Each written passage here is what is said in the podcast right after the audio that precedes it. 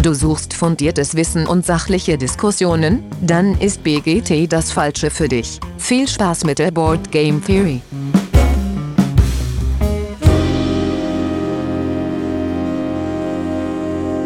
Ja, hallo alle miteinander draußen an den Endgeräten. Herzlich willkommen. Ähm, ja, schön, dass ihr wieder eingeschaltet habt. Heute, nachdem wir letzte Woche nur zu zweit waren, heute wieder eine ganz große Runde. Ähm, genau. Und mit dabei sind der Lars. Hi Lars. Moin. Der Dennis. Hi Dennis. Moje. Der Patrick. Hallo. Hallo. Der Alex. Hi. Ja, guten Morgen, guten Tag oder Äh. guten Abend. Genau. Und der Olli. Moin, moin. Ja, und, der Dirk ist natürlich auch dabei.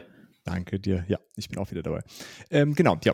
Äh, wie gesagt, schön, dass ihr wieder eingeschaltet habt. Äh, letzte Woche war Star Wars äh, Rebellion. Da gab es äh, äh, unterschiedlichstes Sch- äh, Feedback. Da wollen wir einmal ganz kurz drauf eingehen. Zum einen hatten wir gefragt, was es sonst noch an guten Zwei-Personen-Konfliktspielen gibt. Da hat uns der Fischmeck geschrieben: einmal A Few Acres of Snow und Stronghold Undead. Wenn ich richtig informiert bin, gibt es davon auch äh, zwei äh, Auflagen ne, von Stronghold Undead, eine etwas ältere und eine etwas neuere. Äh, und dann hat er uns noch geschickt einen Vorschlag zu, ja, falls man einen sehr kleinen Tisch hat, da gibt es irgendwie so ein äh, Skirmish-Bundle, das sah ganz wild aus, da baut man sich quasi so einen Auf Aufsatz. Äh, wir verlinken das mal, wer da Lust hat, äh, sich sowas auf den Tisch zu basteln. Ganz Ja, das hatte ich mir tatsächlich, als die Kickstarter-Kampagne losging, äh, mal angeguckt, aber meine Frau und ich haben dann gesagt, dass uns das irgendwie zu teuer war. Aber irgendwie finde ich die Idee trotzdem noch smart, dass man so eine Erhöhung auf dem Tisch hat und die Materialien quasi so 10 Zentimeter unterhalb des Brettes lagert und auch Platz hat, um was hinzulegen, Sachen hin und her zu schieben und das Brett so ein bisschen unangetastet bleibt. Also ich finde es insgesamt eine sehr, sehr smarte Idee. Ja, Ich habe da sowas Ja. äh, was ähnliches gibt. Also nicht das, äh, das war auch etwas günstiger ähm, ähm, als das hier. Mit Petros zusammen, auch so ein Riesending, auch noch mit LEDs und so Tokenhaltern, für, um da dran zu machen. Das soll jetzt irgendwie Mitte des Jahres kommen, bin ich mal gespannt. cool. Hast du so einen Tabletoppers oder was, was hast du dann? Adapt Tabletop oder irgendwie so Ach, hieß das. Äh, Das war auf mal- Kickstarter. Cool. Da bin ich mal gespannt, wenn das kommt, was du Ja. da berichtest. Ah, ist auf jeden Fall, glaube ich, so ein gangbarer und bezahlbarer Weg zu einem so einem ganz fancy äh, Gaming-Table wahrscheinlich. Ja. Ähm, genau, dann hatte uns äh, Stefans Board Games geschrieben. Die haben tatsächlich äh, Star Wars Rebellion letzt zu viert gespielt, über sechs Stunden hinweg. äh, das ist äh, abenteuerlich. Äh, Dennis hat dann korrekt angemerkt, dass das ja schon fast Twilight Imperium ist. Muss man sich dann überlegen, welches man davon lieber spielt in der äh, Konstellation. Ähm, und Ja, kurz, kurze ja, Frage an dich. Wa- Was würdest du denn dann lieber spielen? Zu viert Star Wars Rebellion oder zu viert äh, Twilight Imperium? Äh, Twilight Imperium. Obwohl, obwohl ich die Vierer-Konstellation tatsächlich die schlechteste äh, finde. Ja, genau, deswegen. Ne? Das hat, weil, erinnere mich, habe ich mich daran erinnert, dass du gesagt hast, dass die Vierer ist eigentlich die, Ist die, dürfste. ungünstigste. Genau. Also die, die, die Achter ist auch ungünstig aus ähnlichen und anderen weiteren Gründen. Äh, aber die Vierer ist tatsächlich die döste. Äh, also falls immer ihr das äh, spielen wollt und nicht sechs seid, äh, drei und fünf ist gut, vier ist, hm, nee, geht auch, aber ist nicht so cool. Ähm, aber dazu an anderer Stelle mehr. Und der Olli hat noch äh, festgestellt, er kennt tatsächlich jemanden, der Star Wars nicht geguckt hat und trotzdem Spaß in dem Spiel hat. Äh, Genau, mein, äh, mein, mein Kumpel Benny, ähm, der hört uns auch immer, deshalb können wir alle mal Grüße sagen. Ähm, und äh, der hat Hallo, dann jetzt Benny. aber geschrieben, er, er Hallo. hat wohl, er hat wohl doch ähm, die alte Trilogie äh, äh, geguckt oder so, hat sie, sie mal aufgezwängt bekommen, mag's aber einfach nur nicht. Also der kann mit dem Thema nichts anfangen, fand das Spiel aber, ich hab's mal halt mal mit ihm gespielt, äh, das fand er gut. Cool. Aber das ist Ja, ja, immer, ähm, Ausnahmen bestätigen die Regel. Ne? Genau. Okay, dann hätten wir damit das Feedback abgefrühstückt und kommen zur Intro-Frage. Und nach äh, Ausflügen in diverse andere Bereiche haben wir uns heute mal wieder für eine spielrelevante Frage entschieden. Und zwar unser liebstes kleines Spiel. Der Alex kann anfangen diesmal. Ja, mein, mein liebstes kleines Spiel ist äh, definitiv Halt mal kurz, äh, das Känguru-Spiel. Ich weiß nicht, viele von euch werden vielleicht die Känguru-Chroniken kennen. Großartiges Spiel, macht super viel Spaß. Ist so ein richtig schönes äh, gegenseitig ärgern Kartenspiel, schnell runtergespielt. Man muss sich nicht allzu sehr konzentrieren. Ähm, ja, und Nazis kloppen ist immer gut. Genau. Nazis glauben, ist immer gut. Ja. Aber aufpassen, manchmal äh, ist auch, steht die Polizei da und die sieht den verdächtig ähnlich. Genau, das Problem ist, Polizisten und Nazis sehen sich tatsächlich sehr ähnlich. Ja, also Äh, wirklich äh, schönes Spiel. Ähm, War und bestimmt auch, nicht beabsichtigt. und auch ein Nein, absolutes nein. Highlight ist die Anleitung zum Anhören. Die ist nämlich dann auch von, von Känguru selbst gesprochen. Äh, wirklich ganz fantastisch. Ja, große, ganz große Unterhaltung, definitiv. Äh, dann, Olli, was ist dein liebstes äh, kleines Spiel? Äh, Im Moment äh, ist das bei mir Redlands. Ähm, das ist der, der Kickstarter, der da vor kurzem ausgeliefert wurde mit der coolen Neon-Optik, ähm, so ein bisschen ja, Mad Max-Style, eins gegen eins und das hast du auch so in, keine Ahnung, 20, max 30 Minuten spielst du da so eine Partie. Ja, jetzt jedes Mal, wenn ich das irgendwo sehe, denke ich auch, warum hast du eigentlich nicht drauf geklickt, als die Kampagne lief? Der Look und auch so das, äh, das Setting ist schon sehr cool. Ja, Ähm, cool. Lars, was ist dein liebstes kleines Spiel? Äh, Fantastische Reiche. Fantastische Reiche ist klein, weil es eine kleine Box ist, äh, mit viel drin und es geht schnell und man kann es schnell erklären. Ja. Cool. Ja. Gute, gute Wahl, würde ich sagen. Dennis. Äh, ich nehme ähm, The King is Dead oder auf Deutsch Der König ist tot. Ähm, sehr äh, schönes Spiel, geht theoretisch zu viert. Empfehle ich aber auch immer zu zweit, das zu spielen, ähm, weil es äh, schon so ein One-on-One ist. Und das Schöne ist, dass man ähm, ja Armeen oder, oder Area Control in, ähm, in, im United Kingdom quasi hat und ähm, man äh, aber nicht seine Armeen äh, aufstellen muss, sondern Armeen aufstellen muss und am Ende die Mehrheit über diese Armeen oder den Einfluss gewinnen muss. Das ist echt äh, sehr spannend, sehr schnell gespielt und ähm, kann ich sehr empfehlen. Okay, cool. Patrick. Ja, Lars hat jetzt mein Spiel genommen. Ähm, ich switche dann eben schnell zu Five Minute Dungeon, auch äh, sehr genial. Äh, dauert maximal fünf Minuten, sehr schnell und sehr kurz. Ähm, ja, man crawlt da sich durch einen Dungeon in verschiedenen Schwierigkeitsgraden, sucht sich eine Klasse aus seiner Wahl aus und äh, versucht irgendwelche Monster zu schlachten und Hindernisse zu überwinden in fünf Minuten. Und das Ganze äh, mit lustiger App-Unterhaltung als Timer, ne, Richtig, wenn man möchte. Genau. In Weil das Aufräumen auf jeden. Fall äh, länger dauert als, ähm, als, äh, als fünf Minuten. äh, ja, cool. Äh, Dann würde ich noch sagen, meins ist Port Royal. So ein ganz, ja, auch ein relativ kompaktes, kurzweiliges Push-Your-Luck-Spiel mit so doppelseitigen Karten. Entweder sind die Münzen oder halt da vorne so ein Effekt drauf. Auch ganz schnell erklärt mit diesem Push-Your-Luck. Äh, irgendwie auch immer so ein bisschen Spannung. Ich, ziehe ich noch eine Karte, um irgendwie noch ein bisschen mehr zu kriegen und dann ärgert man sich, dass es dann doch nicht geklappt hat. Ja, das spiele ich immer ganz gerne. Cool. Dann äh, kommen wir auch zum Thema der Woche. Und das Thema der Woche ist äh, Legacy- und Kampagnenspiele. Ganz schön großer Brocken so. Wir werden jetzt äh, daraus äh, thematisch dann auch die nächsten äh, Episoden darüber sprechen. Und so eine Kampagnenspiel-Kampagne hier im Podcast. Nein, wir versuchen das heute vollständig abzufrühstücken. Die müsst ihr danach auch löschen, weil die ist Legacy. Also Äh, genau, danach kann man Ja, nie aber- wieder hören. Aber es gibt Removable Podcasts. Ja, gibt's das? Jetzt schon. Nee, genau. Okay, das, äh, ihr kennt das ja äh, also am Anfang auf jeden Fall einmal, äh, wie ist denn, ähm, äh, wie ist das denn so definiert? Das haben wir uns einmal angeschaut äh, und zwar bei äh, BGG selber. Da gibt es ja zu den einzelnen Bereichen immer so eine Zusammenfassung und ich lese sie einmal auf Englisch, Entschuldigung dafür, vor. Einmal Legacy-Spiele, a multi-session game in which permanent and irreversible changes to the game state carry over to future plays. Äh, ich glaube, hier ist das Wichtige, dass die, dass die Änderungen permanent und dann irreversibel sind. Also ne, typischerweise wird dann ein Sticker irgendwo draufgeklebt oder eine Karte zerrissen. Schrecklich. Äh, man kann die Karte dann aber auch alternativ einfach irgendwo weglegen und in so einen Umschlag packen mit zerrissen drauf. Ähm, ja, dann Kampagnenspiele. Äh, steht hier, these games have a campaign mode where the game and or characters change over time, such that the results of one game may influence future plays. Expansions should be added here instead of the base game if they provide the campaign mode and the base game did not. Das ist quasi so der, der Hinweis dann am Ende für die Auflistung bei BGG. Ähm, ja, das gibt's, äh, ja dann zwischendurch, dass das Grundspiel ja keine Kampagne hatte und dann quasi eine Kampagne als Erweiterung kommt. Äh, schauen wir dann mal, was da noch so kommt. Ähm, ja, also für mich klingt das recht ähnlich, ne? so ein bisschen. Also beides verändert auf jeden Fall das Spiel über den Lauf der Zeit. Aber vielleicht gibt es trotzdem einen Unterschied. Ja, also ich denke, dass äh, das Wichtige ist halt, dass bei einem Legacy-Spiel, das ist das permanent und irreversibel.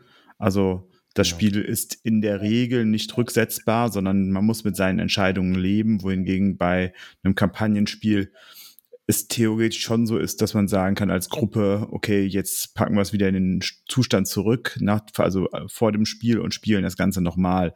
Das wäre jetzt so für mich der, der Hauptunterschied zwischen beiden Spielarten. Okay, also eine Kampagne kann man mehrfach spielen. Ähm, Genau. Aber in der Mitte äh, fühlen sie sich quasi ähnlich an. Aber wenn man das Legacy-Spiel durchgespielt hat, dann kann man es nicht einfach nochmal spielen. Weil du Ja. ja, genau, beim Legacy-Spiel, was du eben gesagt hast, zerreißt du Karten. Ähm, gut, das musst du nicht machen. Aber was ja super oft dabei ist, dass du halt irgendwo Aufkleber draufklebst. Ja, Ja, Auch da gibt's dann eben removable Aufkleber. Aber generell ist es erstmal nicht so gedacht, dass du es nochmal ein zweites Mal spielst. Okay. Ja. Haben wir so, so äh, was ist mit diesen ganzen Exit-Spielen? Da wird ja auch irgendwas kaputt gemacht und man kann es nicht nochmal spielen oder diese anderen. Furchtbar. Äh, okay, abgesehen davon, das blenden wir jetzt mal aus, ne, würde ich sagen. Ja. Also diese ganzen Detektivsachen, die vielleicht auch irgendwie schon mal eine Geschichte erzählen oder sowas, das, das machen wir nochmal separat. Patrick, Ja. mit dir alleine. Erzähl's uns einfach. Alles klar. Über Detektivspiele. Ja, wir, das wird ein nie Der endender. Podcast. Ich denke aber, dass das Wichtige hierbei ist vor allen Dingen, dass die Exit-Spiele und auch die Escape-Spiele, ähm, ähnlich wie so Krimi-Spiele, in der Regel ähm, nur ein Abend sind und dann so One-Shots, wie man so schön sagt, und dann sind sie vorbei. Ähm, jetzt gibt's von, von äh, Magnificum gibt's eins, wo es über zwei Abende geht, so ein Krimi-Spiel. Ähm, aber grundsätzlich ist es da, der, glaube ich, der Unterschied, die fortlaufende Geschichte ähm, ist bei den Kampagnen und äh, Legacy-Spielen eher im Vordergrund und man erlebt quasi ähm, dieses Spiel als, als äh, Story-Spiel auch so ein bisschen oder als, als Geschichte über das Spiel kann es ja auch sein. Aber es ist halt auf jeden Fall was mit einer erzählenden Geschichte zu tun. Ob die jetzt auf dem Brett selber passiert oder am Tisch passiert, das kann man ja nochmal unterscheiden. Okay, und äh, wäre schon, äh, gibt es irgendwas, was man dann doch trotzdem an einem Abend so durchspielt oder ist das immer schon darauf ausgelegt, dass man auf jeden Fall nicht so, also außer man gibt sich wirklich sehr viel Mühe, so ein ganzes Wochenende dann durch das zu zocken, aber im Grunde ist es darauf ausgelegt, dass man es über mehrere Abende verteilt, oder? Also mir wird jetzt nichts einfallen. Bei euch? Nee, ich Nee, würde also schon ich sagen, kenn- kenn Kampagne. Ja. Ja, ich kann auch Ja. kein, kein Kampagnenspiel, was an einem Wochenende irgendwie mal schnell durchgespielt ist. Okay, also wenn man, wenn jeder die Regeln kennt und man sich richtig reinhängt, dann kann man eine Arcadia Quest Kampagne wahrscheinlich an einem Tag spielen. Ja, aber es ist sehr viel Wenn schon jetzt dabei, ne? Also, Ja, also es, es ist, glaube ich, vor allen Dingen ist es anstrengend. Also ja. ähm, ich bin mir jetzt gerade nicht ganz sicher. Ich glaube, das Ding hat sieben, Sechs. sechs, sechs, ne? Ja, Also- 3, 2, 1, genau. Ähm, sechs Szenarien dann so. Und wir haben es bis jetzt immer so gemacht, dass wir drei pro Abend geschafft haben. Ja, ich glaube, das ist, äh, sonst ist schon sehr anstrengend, wie du sagst, Ja. glaube ich auch, ja. Also man könnte es halt von morgens bis abends spielen. Und könnte wahrscheinlich sogar zwischendurch eine Pizza bestellen, aber es ist, Essen ist dann schon nicht mehr drin. macht vielleicht nicht so richtig Spaß auch mehr dann, glaube ich. Sowas. Müssen so das Arbeit. jetzt durchhacken hier. Wird nicht Ja, gegessen. genau. Die Okay, okay, also- Horror-Kampagne im Grundspiel kann man ja auch an einem Abend spielen. Tag. Ja, die Arkham Horror Ja. Kartenspielkampagne, die Grundkampagne kann man tatsächlich, weil es nur drei Szenarien sind. Gut, wenn ihr jetzt von einem ganzen Tag, dann keine Ahnung, dann spiele ich ein Destinies auch an einem Tag durch, wenn ich das will. Wenn Ja. ich mich morgens hinsetze, äh, dann habe ich das bis abends durch. Ob das jetzt dann unbedingt Also ich glaube, die, die Spiele sind auch dafür designt, dass sie halt an mehreren Abenden gespielt werden sollen. Das ist halt auch so ein Ding, äh, wenn wir bestimmt noch drauf kommen. Es gibt halt also ja auch die Spiele, die sich an sich selbst erinnern und das brauchst du ja nicht, wenn du äh, quasi durchspielst. Dann musst du, sie- müssen die Spiele sich nicht erinnern, weil du sie nicht wegpackst. Ähm, aber da wüsste ich jetzt keins, was, wo das das richtige Spielgefühl auch aufkommen lässt, sondern dann Ja. geht's wirklich immer darum, boah, wo waren wir letzte Mal noch? Äh, was ist noch mal passiert? Erinnert ihr euch noch? Und dann hat man halt Spiele dabei, wo das halt unglaublich ähm, im Vordergrund noch steht und ähm, dann gibt's halt Spiele, die das äh, eher nicht so gut schaffen, aber ich glaube, das ist halt auch der Qualitätsunterschied dann, ob das äh, ein gutes Kampagnen-Legacy-Spiel ist oder ob es halt ein nicht so gelungen ist oder für einen persönlich vielleicht nicht so gelungen ist. ist ne? Okay, also das ist ein wichtiger Aspekt, ne, wenn es über mehrere Tage, Abende gespielt werden, selbst wenn es über zwei Tage gespielt wird. Manchmal kann man es vielleicht stehen lassen. Moment, Alex. Ähm, es muss sich irgendwie speichern, ne? Irgendein Speichermechanismus muss es geben in irgendeiner Art und Weise. Das gehört auf jeden Fall dann mit dazu. Ja, auf jeden Fall. Halt cool. Alex? Ja, genau. Die Frage ist halt, was mit den Spielen ist, ob die auch unter diese Kategorie fallen, wo du einzelne Kampagnen hast die Helden sich weiterentwickeln, aber die Kampagnen zum Beispiel, die einzelnen Kampagnen nicht aufeinander aufbauen. Also ich Szenarien denke zum Beispiel, meinst du dann? Kampagnen ja, genau, die einzelnen das Ganze, ja. Ne, du, hast, du, hast einen, du hast einen Charakter, den levelst du über alle Szenarien, aber pro Szenario, äh, das schließt du ab und dann ist quasi auch dieser Ort beendet und du hast, also ich denke jetzt an Aventuria, dieses Kartenspiel von DSA, da hast du jetzt nicht unbedingt eine große, riesige Story, an wo du dich dann drei Szenarien später an das erste noch erinnern musst, aber du hast wirklich so, das kannst du eigentlich als One-Shot spielen. Du kannst auch dann das nächste mit einem Charakter weitermachen, wo du vorher das erste mit drei gespielt hast. Also das okay. ist so ein bisschen flexibler da. Patrick? Ich äh, dazu dann quasi noch, was ist da mit den Kampagnenspielen? Ich gehe ich nehme jetzt mal Andor. Da sind ja mehrere äh, Kapitel, die wir durchführen, die auch irgendwie zusammenhängen, aber es passiert halt an sich nichts. So mit den das Helden oder so. Also die hängen schon geschichtlich hintereinander so. Ich hätte das, ich hätte das, das jetzt als Kampagne eingeordnet. Weil die Story. Ja, ja ich auch. So vom, vom, was man so weiß oder was ich davon weiß, würde ich Andor auch als Kampagne einordnen. Ja, du hast schon die Geschichte, aber du hast zum Beispiel keine Elemente, dass sich irgendwie die Charaktere weiterentwickeln oder du, du spielst auch jede. Genau, das meinte ich auch. Da spielst du genauso auch ja jede, jede Legende für sich. Du hast zwar eine globale Story, aber wenn du das erste nicht gespielt hast, kannst du trotzdem das vierte spielen. Kannst du mit dem vierten ja, starten. Kann, kannst du. Ob das dann so Spaß macht, weil das ist ja schon eine fortlaufende Geschichte. Deshalb würde ich das schon als ein Kampagnenspiel bezeichnen. Und man kriegt doch auch bessere Ausrüstung. Nee, nee, das kriegst du alles nicht. Das kriegst du alles nicht. Ah, okay.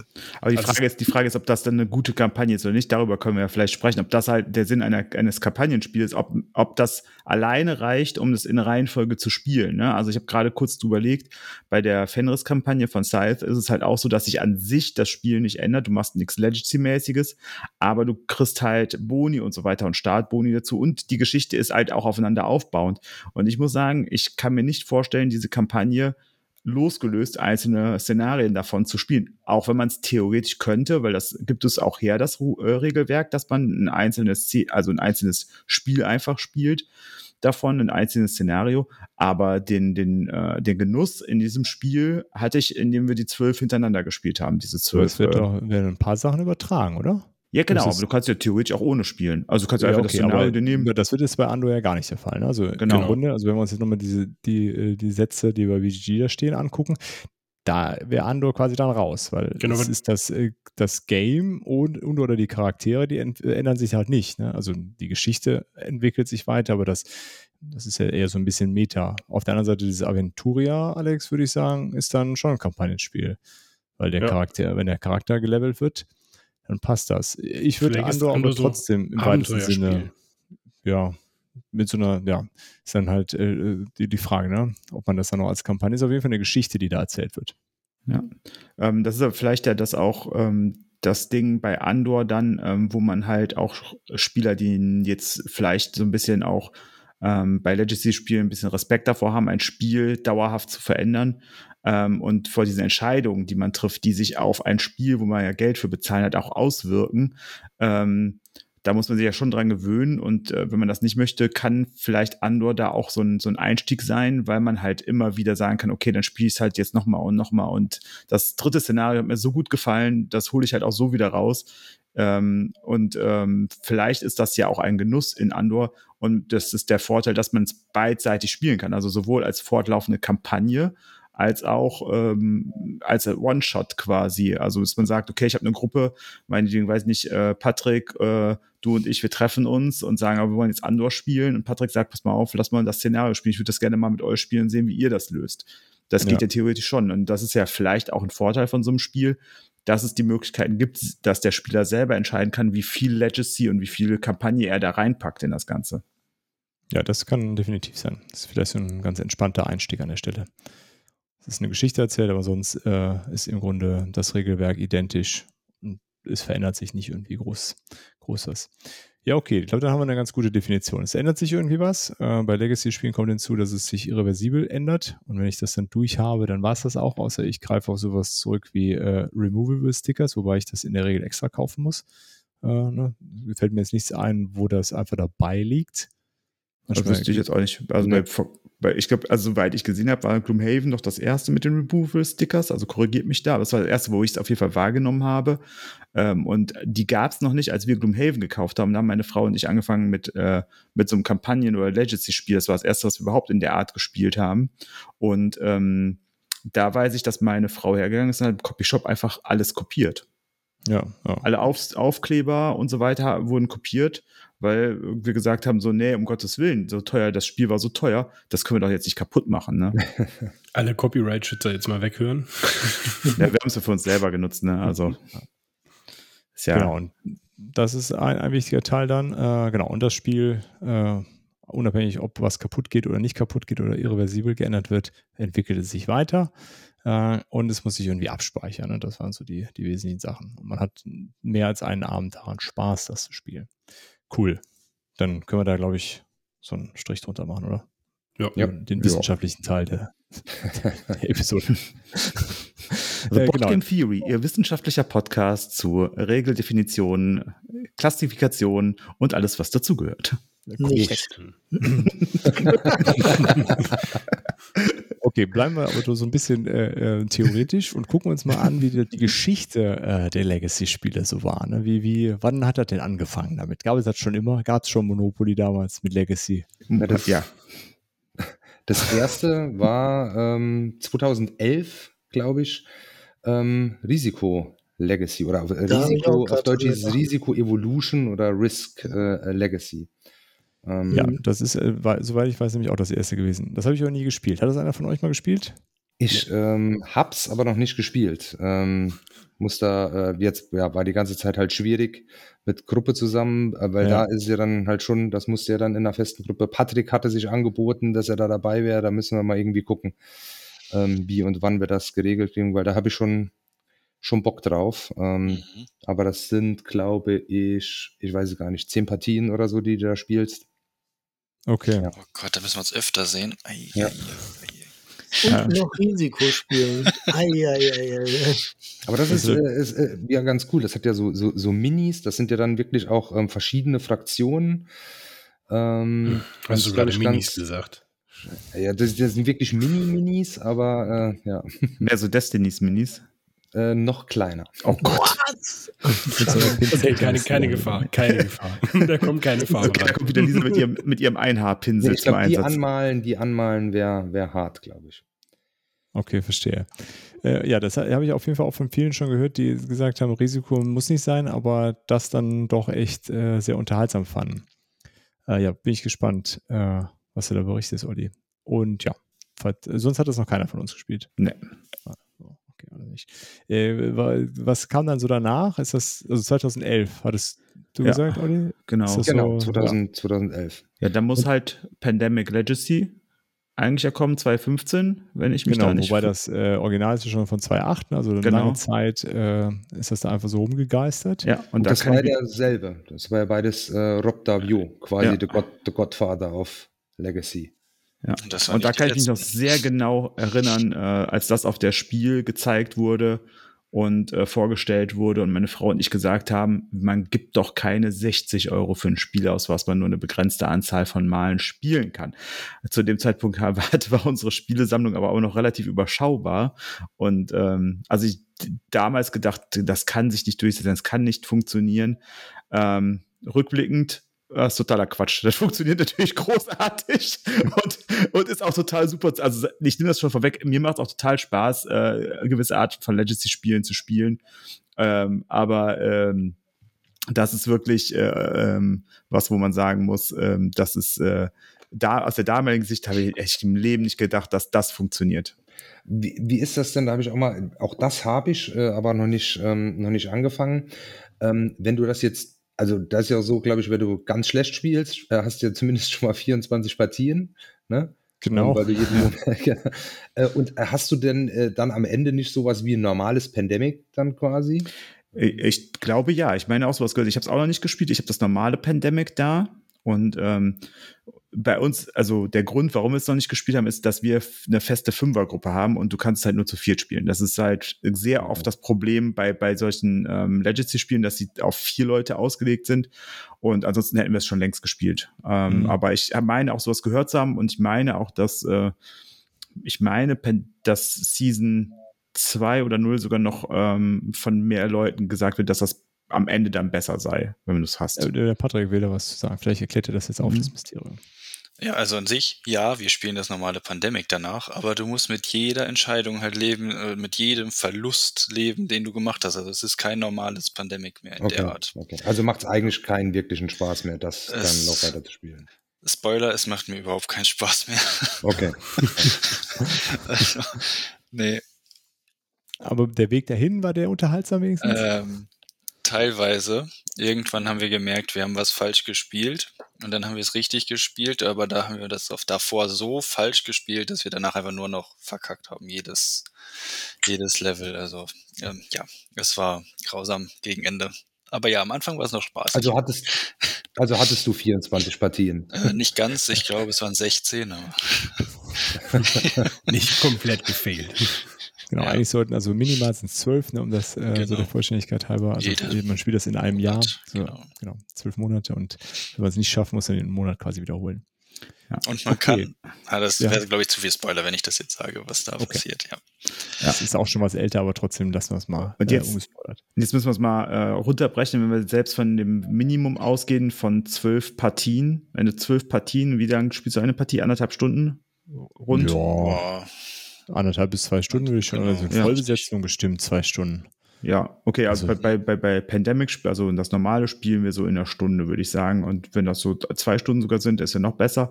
Ähm, wenn du das runterrechnest, wenn du es zum Normalpreis 60 Euro kaufst, gibt es ja mittlerweile auch günstiger, ja. ähm, dann bist du bei 5 Euro pro Abend, weil davon wirst du ja eins, denke ich mal, am Abend spielen in der Regel. Ja, ne, dafür kannst du nicht ins Kino gehen. Hast du mal schnell eine Excel-Tabelle angelegt, ja? Oder mal, mal anders, das, anders. Das kann mein Kopf so, das kann mein junger Kopf noch so. mal andersrum gefragt, 12 wäre der Optimalfall, 24 spielt man es im Schnitt vielleicht 15, 16 Mal. Wie viel eurer anderthalb bis zwei Stunden Spiele habt ihr 15 bis 16 Mal gespielt? Alle. Eins. Eins. nee, äh, ja, schon ein paar, aber äh, du hast natürlich einen Punkt auch da. Ne? Also wir geben natürlich mit der Aussicht auf, das kann ich 100 Mal spielen, äh, oft gerne 60 Euro aus und sagen bei einem Legacy-Spiel, oh nee, nach 12 Mal ist äh, Schluss. Und die Wahrheit ist, äh, wie oft spielen wir Spiele vier, fünf Mal und danach äh, nicht mehr. Ja. So ist es. das ist die harte Realität. Ja. Okay, wie ging es denn äh, danach dann weiter mit äh, nach Pandemic Legacy? Also es ist ja äh, zumindest erstmal, also sowohl Risk äh, Legacy als auch Pandemic Legacy äh, sind ja Spiele, die, die es vorher schon gab, wo man das irgendwie dann drauf gesetzt hat, nachdem man gesehen hat, anscheinend verkauft sich das. Mhm. Gab es dann auch mal so Titel, die explizit dafür äh, aufgekommen sind? Oder ging es erstmal so weiter? Also 2017 kam ja Pandemic Legacy Season 2 Davor kam tatsächlich noch Seafall 2016, auch von Rob Davio. Aber habe ich keine Ahnung, irgendwie so ein. Ich glaube, das äh, habe ich nur mal gehört, dass das genau ziemlich gefloppt ist. Ja, das, ähm, das gab es tatsächlich mal beim, beim, beim Asmodee Verramsch für 10 Euro. Habt ihr gekauft? Nee, habe ich nicht gekauft. Aber selbst da habe ich ihn nicht gekauft. Okay. Gut, also da können wir nichts zu sagen. Das ist quasi da zeitlich danach dann gekommen, aber wissen wir ja. nichts. Genau, danach kam dann äh, aber Season 2 von Pandemic, ne? Und Gloomhaven, beide 2017 und Charterstone. Das war so, ich würde sagen, das war so, das 2017 war so das Legacy-Jahr, würde ich es mal nennen. So. Gut, und bevor wir über Gloomhaven da reden, Charterstone ist von Stonemeyer Games so ein ja. Eurogame mit äh, Legacy-Mechanismus. Genau. Und da kann man auch so eine Box dazu kaufen, um es nochmal zu resetten im Grunde. Ne? Genau. Das kann man aber danach einfach spielen, ja. Ne? Das ist genau. ein fertiges Spiel. Ja, also ich, wir, wir spielen die Kampagne gerade. Wir, wir zum dritten Mal jetzt. Also wir haben sie zweimal angespielt in verschiedenen Gruppen. Da kam aber dann äh, Pandemie und so weiter dazu. Und dann haben wir die, die auch abgebrochen ähm, nach ungefähr der Hälfte jeweils und sind jetzt beim dritten drin. Da werden, werden wir es auch zu Ende spielen. Ich glaube, wenn man Eurogames mag, ist das schon ein schönes Spiel. Das ist sehr seicht, das muss man dazu sagen. Das ist jetzt nicht so, als würdest du da so einen so so ein Euro-Brecher vor dir haben, sondern es ist schon eher, ich würde sagen, Kennerspiel Max. Äh, Okay. Du hast ein paar coole Effekte da drin, ähm, aber es gibt auch so Exploits. Äh, wenn du die einmal gesehen hast, dann ja, kann man halt, dann ist das Spiel auch an der Stelle so ein bisschen un unbalanced. Ähm, es gibt aber, also Tom Wessel vor allen Dingen, der sagt, er spielt Charterstone nur, wenn es komplett durchgespielt ist und alles drauf ist. Dann ist es ein gutes Eurogame. Der Weg dahin fand er ganz furchtbar, ähm, aber jetzt, wo Okay. es fertig ist, äh, gut. Ich muss sagen, ähm, das ist tatsächlich so ein Spiel, was wir relativ häufig nicht auf den Tisch holen, auch wenn wir in unserer Gruppe das spielen würden, sondern dann halt irgendwelche neuen Spiele oder so ausprobieren. Also es ist jetzt auch nicht so, als würden wir da Feuer und Flamme drauf sein, ähm, das gerade zu Ende zu spielen, aber wir werden es auf jeden Fall zu Ende spielen. Okay. Äh, und okay, und dann ist da Gloomhaven in dem Jahr auch erschienen, was quasi so neue Maßstäbe gesetzt hat, könnte man fast sagen, ne? Oder? Aber auf Englisch, ne? Auf Ja. Deutsch kam er 2018 dann erst. Genau. Auf Englisch. Jahr später. auf der äh, Messe in Essen der erste deutsche Verkauf, war so ein kleiner Stand in Halle 4, direkt bei Feuerland auch, da waren die um die Ecke, kann ich mich noch genau an erinnern. Und dieser Stand bestand aus vier Tischen, die äh, in so einem U aufgebaut wurden und dahinter, äh, weiß ich nicht, hundertmal diese Riesenbox. Und äh, und dann äh, wurde dieser Riesenstapel hundertmal wurde äh, immer weniger äh, an dem Tag und dann haben meine Frau und ich es auch gekauft und ähm, du sahst nur Leute in diesen verrückten Aldarak-Taschen rumrennen, diese Riesentaschen, die dann Gloomhaven da drin hatten und sich abgeschleppt haben, noch und nöcher mit diesen 10 Kilo Spiel. Also das ist ja nicht das einzige Spiel, was man kauft. Also wir haben das Glück, dass wir direkt am Parkhaus da geparkt haben und haben, ich habe das Spiel dann direkt weggebracht, aber ja, das war, war schon abenteuerlich zu sehen, wie die Leute da auf der Messe mit diesem Brecher rumgerannt sind. Okay, und was haben, was ist da jetzt irgendwie anders gemacht worden?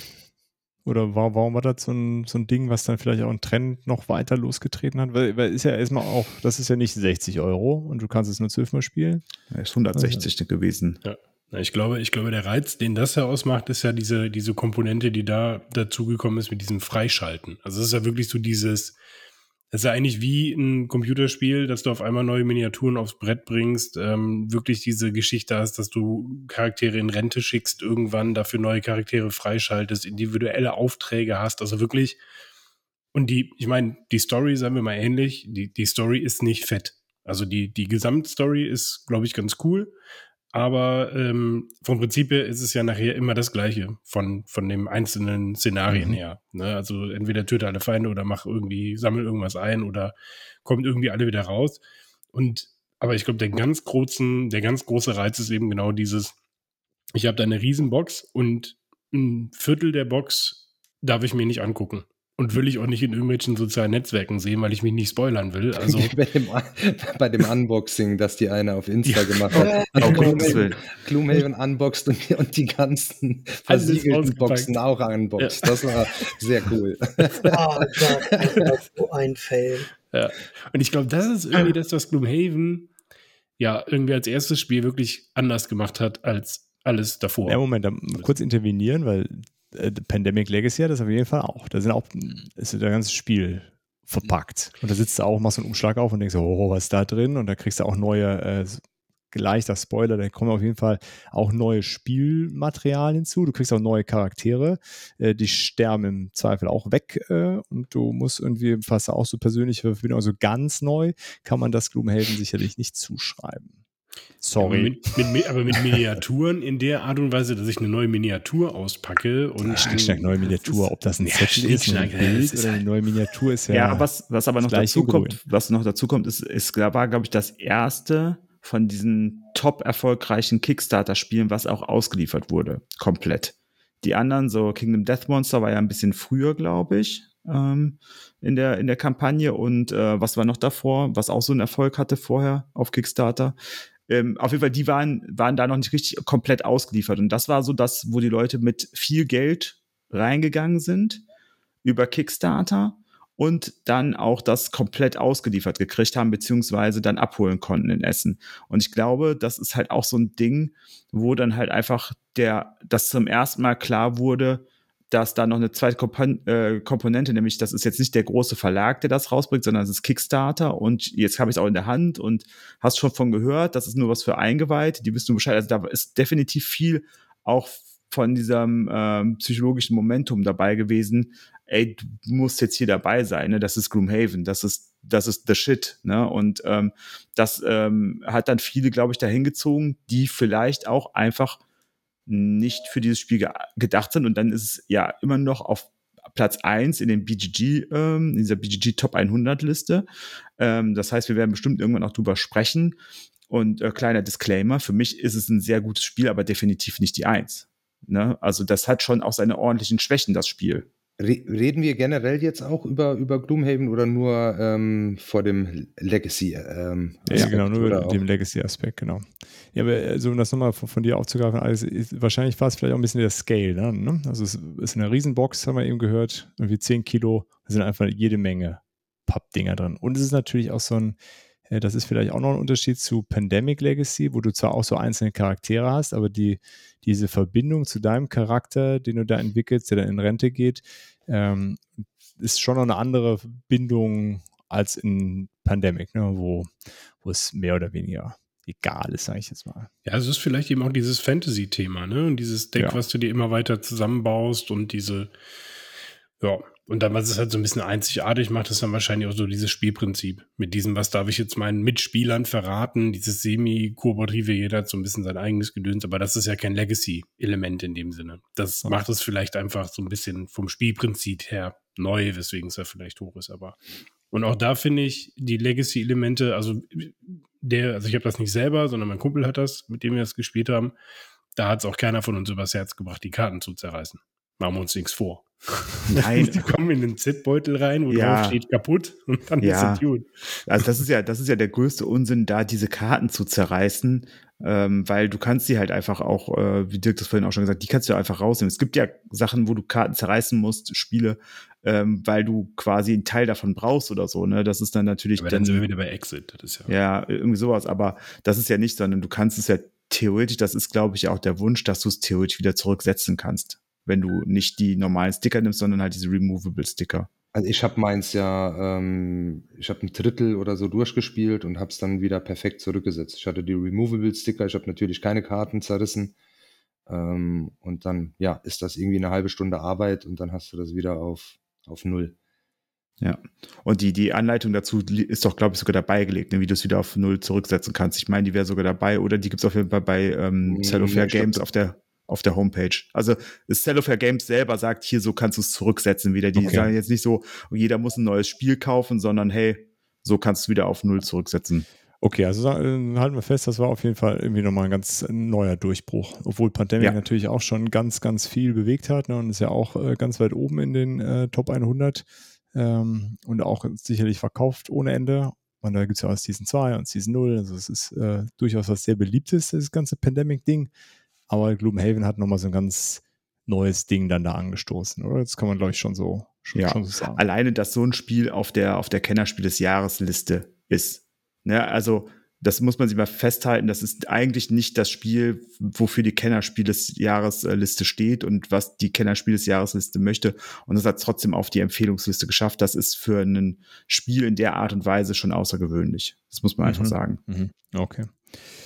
Okay, und wie ist es dann so danach so? Also wir müssen jetzt nicht jedes äh, Legacy- und Kampagnenspiel bitte durchgehen, aber danach ging es dann im Grunde Schlag auf Schlag, oder? Also ja. In allen Größen und äh, Formen und auch schwierig oder Komplexitätsgraden findet sich heute irgendwas in diesem Bereich, oder? Ja, ich würde sagen, so, so Spiele wie Machikoro Legacy oder auch My City äh, sind, glaube ich, erst möglich dadurch, dass, äh, dass es vorher quasi den, den Wunsch, also dass die Verlage gemerkt haben, wie das funktioniert. Ne? Also du kannst halt, ähm, ich, also ich kann mir nicht vorstellen, dass es äh, Machiko Legacy gegeben hätte ohne äh, Pandemic und so. Mhm. Dann hätte es wahrscheinlich keinen Grund dafür gegeben, sowas zu versuchen. ähm, und äh, auch sowas wie äh, My City äh, als Legacy-Spiel, also sowas als, als normales Spiel rauszubringen. Ich glaube, vor zehn Jahren und bin ich überzeugt davon, vor zehn Jahren wäre das als normales Spiel rausgekommen, hätte ein paar Aspekte weniger gehabt und wäre als normales Spiel durchgerutscht einfach. Okay, okay, ja. Aber da ist das ja toll gemacht eigentlich. Also da ist die Idee ja so, dass quasi, ähm, du fängst total simpel an und du kriegst ja quasi, das, das Legacy-Element sind hier ja neue Regeln, neue Spielelemente, ja. die dazukommen, die du in den Umschlägen hast. Und das Spiel wird immer komplexer. Aber ja. du, du wächst halt auch in das Spiel rein. Und das ist dann ganz nett. Das habe ich dann zum Beispiel mit meiner Frau gespielt, die ja nicht sehr viel spielt. Äh, und wenn das jetzt direkt hier mit vollen Regeln, da hätte die wahrscheinlich auch gar keinen Bock gehabt, sich die anzuhören. Und so fängst du ganz simpel an und dann, ja, hm, jetzt kommt noch das dazu. Und das spielst du einfach am Ende dazu. ganz normal dann. Genau. Du kannst das am Ende ja, tatsächlich, das heißt das irgendwie so dieses, aber das machst du, glaube ich, nicht mehr. Das okay. ist, dann, ist dann gut. Du hast dann ja auch 24 Partien oder ja. so, weil gut, die gehen nicht so lange, das ist eine Viertelstunde, 20 Minuten eine, glaube ja, ich. So mit 20, 20 Minuten eine. Wir haben es zu viert gespielt, dann spielst du schon eine ah, halbe okay. Stunde. Ja, ja, ja gut. Ähm, und dann ist aber auch gut. Aber dann hast du auch eine Menge äh, äh Spaß gehabt mit dem Spiel. Ja, äh, ja. Dann Okay. Also das ist, wir, wir spielen jetzt auch mit unseren Nachbarn, also wir haben es einmal in der, in der festen Gruppe durchgespielt mit Spielfreunden von uns, die auch viel Spieler sind. Da war das sehr easy und wir haben es immer dann gespielt, wenn wir auf die fünfte Spielerin gewartet haben. Dann haben wir gesagt, komm, lass es mal weiterspielen noch damit und spielen es jetzt mit unseren Nachbarn und da muss man sagen, das sind nicht Spieler und genau das, was äh, Olli gerade sagt, dieses, die Regeln bauen langsam auf, es kommt immer wieder noch ein Aspekt dazu, dann geht mal was weg. Das äh, hilft schon sehr so ein Spiel zu spielen. Und wenn man, wenn wir denen einfach auch das Endspiel einfach hingeklatscht hätten, dann wären sie wahrscheinlich, hätten sie auch gesagt, boah, ist mir zu viel. Okay, verstehe. Ich finde auch, dass das bei dem, bei dem ist auch so, also bei mir jetzt nicht funktioniert. Habe ich auch probiert mit meiner Frau. Ihr war es dann irgendwann zu langweilig, einfach nur Plättchen hinzulegen. Äh, sind wir doch wieder bei Andor gelandet.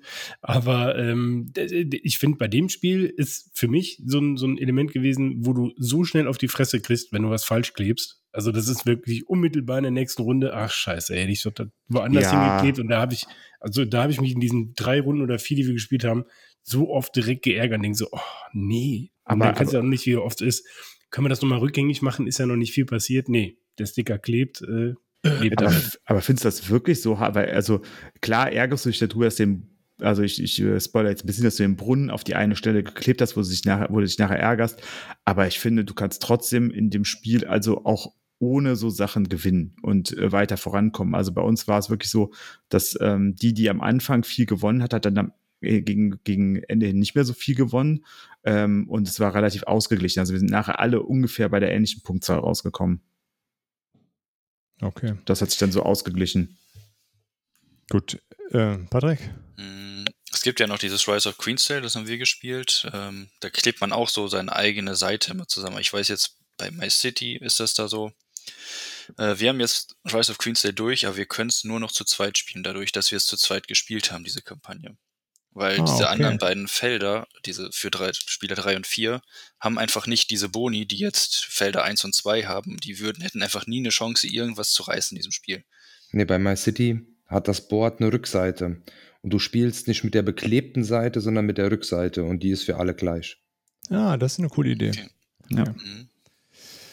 Okay, gut. Ähm, natürlich mal so ein bisschen, bevor wir jetzt da noch weiter so die Historie abfrühstücken, ne? Also wir, wir halten fest, Gloomhaven war so spätestens der äh, die Geburtsstunde von diesem ganzen Boom und jetzt findet sich im Grunde überall. Ob das immer gut oder schlecht ist, klären wir vielleicht heute noch. Okay, aber grundsätzlich äh, wollen wir uns jetzt mal die Frage stellen, warum ist das überhaupt interessant? Warum reden wir darüber? Oder warum kaufen die Leute das?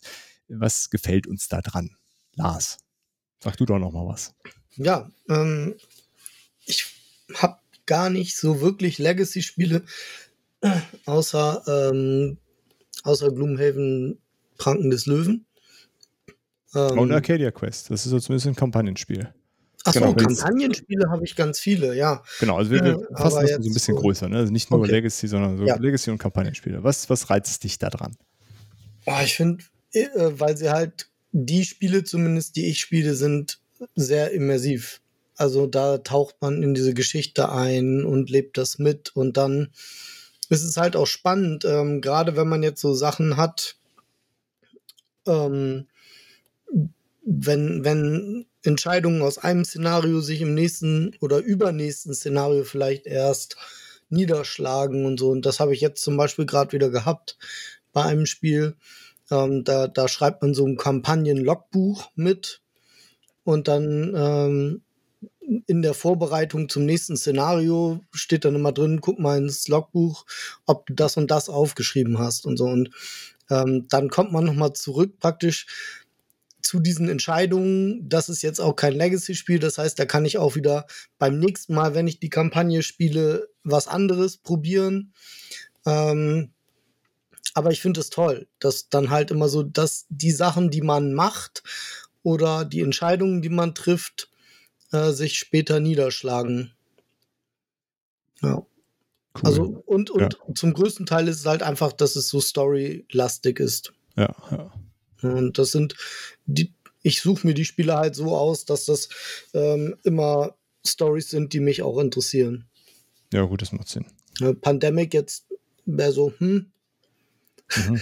ähm, ja. Die Story ist auch eher so- dünn, Lars. Also, Hm? äh, um das vorwegzunehmen, das ist auch eher eine dünne Story, die da drüber Ja. liegt. Klingt auch so ein bisschen nach so einem Roland Emmerich-Film, oder? Die Story, also ich habe es ja noch nicht gespielt, aber es ist so, was ich gelesen habe, klingt so ein bisschen danach. ja, ja. So mehr oder weniger, ja. Genau. Der Schon. arme Roland. Also Okay, aber- gemein. Patrick, was, was, was reizt dich so an Legacy- und Kampagnenspielen? Um, um das vielleicht nochmal kurz zusammenzufassen, ne? weil es jetzt kurz Verwirrung gab. Ach so, da Im, im Grunde ist es ist ja so schon, also gehören die beiden schon eng für uns zusammen. Ne? Die Legacy-Spiele haben das, die, die Besonderheit, dass da Dinge irreversibel geändert werden, aber jetzt haben wir ja schon besprochen, das lässt sich auch wieder zurücksetzen und wir, wir behandeln die einfach quasi mehr oder weniger identisch. Ne? Das nur so zur Klarstellung. Aber Lars, sorry. ja, sorry, das, das wollte ich noch dazu sagen, dass, also ich finde es toll, dass man die meistens auch solo spielen kann. Mhm. Ähm, hab aber auch schon welche gespielt, die dann in, in einer Gruppe und das war auch noch mal eine Schippe drauf, weil man dann irgendwie halt mit seinen Freunden diese Geschichte erlebt und gerade wenn das jetzt so Spiele sind, ich denke da an Descent 2, ähm, was wir über über ein halbes Jahr oder so gespielt haben, wo wir uns dann einmal im Monat getroffen haben. Und das war immer total cool, weil wir dann zwischendurch immer wieder darauf zu sprechen kamen und uns so überlegt haben, wie es weitergehen könnte in der Geschichte. Ähm, wir haben uns teilweise sogar so, so Hintergrundgeschichten für unsere Charaktere uns ausgedacht und darüber gequatscht und so. Also das gibt dann noch mal so einen so einen Anlass, öfter über dieses Spiel, was halt noch läuft, zu sprechen. Ja, verstehe. Dennis, du willst was zu sagen? Genau, ich würde da gerne ähm, einhaken. Und zwar, ähm, Lars, äh, siehst du es auch so wie ich, dass man als Rollenspieler oder Pen-and-Paper-Rollenspieler auch so ein bisschen äh, da das Bedürfnis hat, dass diese Geschichte vorangeht und sich in so ein bisschen in-game zu befinden. Also das ist ja so, für mich ist es so eine Verbindung aus genau den beiden Geschichten. Und bei Decent ist mir es äh, gerade auch äh, bei dir so ein bisschen aufgefallen, dass dieses, okay, ich habe jetzt meinen Charakter, den entwickle ich und bleib auch äh, in der Story und bleib in-game. Ähm, für alle, die kein Rollenspiel spielen, das heißt, man ähm, äh, spricht nicht über seinen Charakter, sondern spricht im Namen, also spricht für den Charakter, nicht über den Charakter. Ja. Ähm, dass, äh, dass das so ein bisschen vorkommt, weil das äh, passiert bei uns tatsächlich bei Gloomhaven auch, dass, äh, dass äh, meine Frau und ich dann so ein bisschen in-game bleiben und die dritte, äh, mit der wir das spielen, die ist so ein bisschen, äh, die kommt nicht aus dem Pen and Paper und äh, macht das eher weniger. Also das ist für Mhm. uns so ein, so, ein, so ein Ding, wenn das die Möglichkeit gibt, dann äh, vereinen wir das gerne. Ja, auf jeden Fall. Also es gibt viele Spiele, die finde ich, wenn man die rein mechanisch runterspielt, dann verliert man mindestens 50 Prozent an Spielspaß. Hm. Also auch, ich weiß noch, Arkham Horror, ähm, die zweite Edition ist jetzt nicht so richtig Kampagne, ähm, passt deswegen nicht so hier hin, aber auch da kann man es ja so spielen, dass man so ein bisschen eintaucht in die Geschichte, auch wenn es das Spiel einem nicht ganz leicht macht. aber man kann es eben auch halt einfach, ich ziehe eine Karte, ich würfle, das war mein Zug. Kann man natürlich auch machen. Und wir hatten da mal eine Mitspielerin, die das so gespielt hat und das hat uns allen irgendwie das auch so ein bisschen weniger schön gemacht. Mhm, verstehe. So Kampagnenspiele haben das einfach noch viel stärker, ja, durch diese. Ja, also man sollte, man sollte da wirklich irgendwie in diese Story auch eintauchen wollen. Okay. Verstehe. Patrick, aber du wolltest auch noch sagen, was dir gefällt an Kampagnen Mhm. und Legacy-Spielen. Ähm, ich bin da, glaube ich, dann eher distanzierter zu den ganzen Sachen, aber ich mag äh, gute Geschichten und ähm, ich versuche das nicht aus meiner Sicht dann in diesen Charakter einzusteigen, sondern ich will einfach immer weiter gucken, äh, was passiert ist mit diesem Charakter, äh, mit diesen Leuten, die gerade in diesem Spiel teilnehmen. Also ähm, was ich auch super spannend äh, finde an Kampagnenspielen ist, was äh, erfinden oder haben die Autoren für eine krasse Idee jetzt für das nächste Kapitel? Was kommt dazu? Äh, was für neue Plättchen kommen da rein? Welche Regeln muss ich jetzt äh, beachten und so weiter? Ähm, ja, und äh, das ist eigentlich so das, was mich am meisten daran so fasziniert. So, was könnte gleich als nächstes passieren? Wie geht diese Geschichte weiter? Und äh, ja, aus diesem Grund äh, bin ich halt auch dabei, gerade, äh, bin ja selber auch dabei, eigenes Kampagnenspiel zu entwickeln. Und es ist äh, super spannend aus der Autorensicht, das dann auch mal alles so genau zu sehen. Es ist sehr, sehr anstrengend, weil man äh, so ah, jede Verknüpfung muss irgendwie in diesem ganzen Spiel immer so zusammenhängen.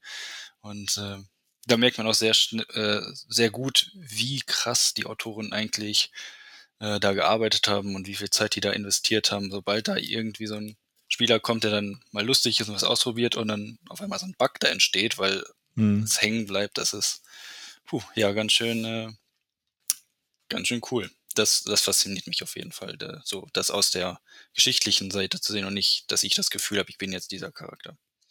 Okay, verstehe. Ja, das ist sicherlich nochmal eine ganz andere Herausforderung an Game Design als nur die reine Mechanik, dass das drumherum alles zusammenpasst, ja.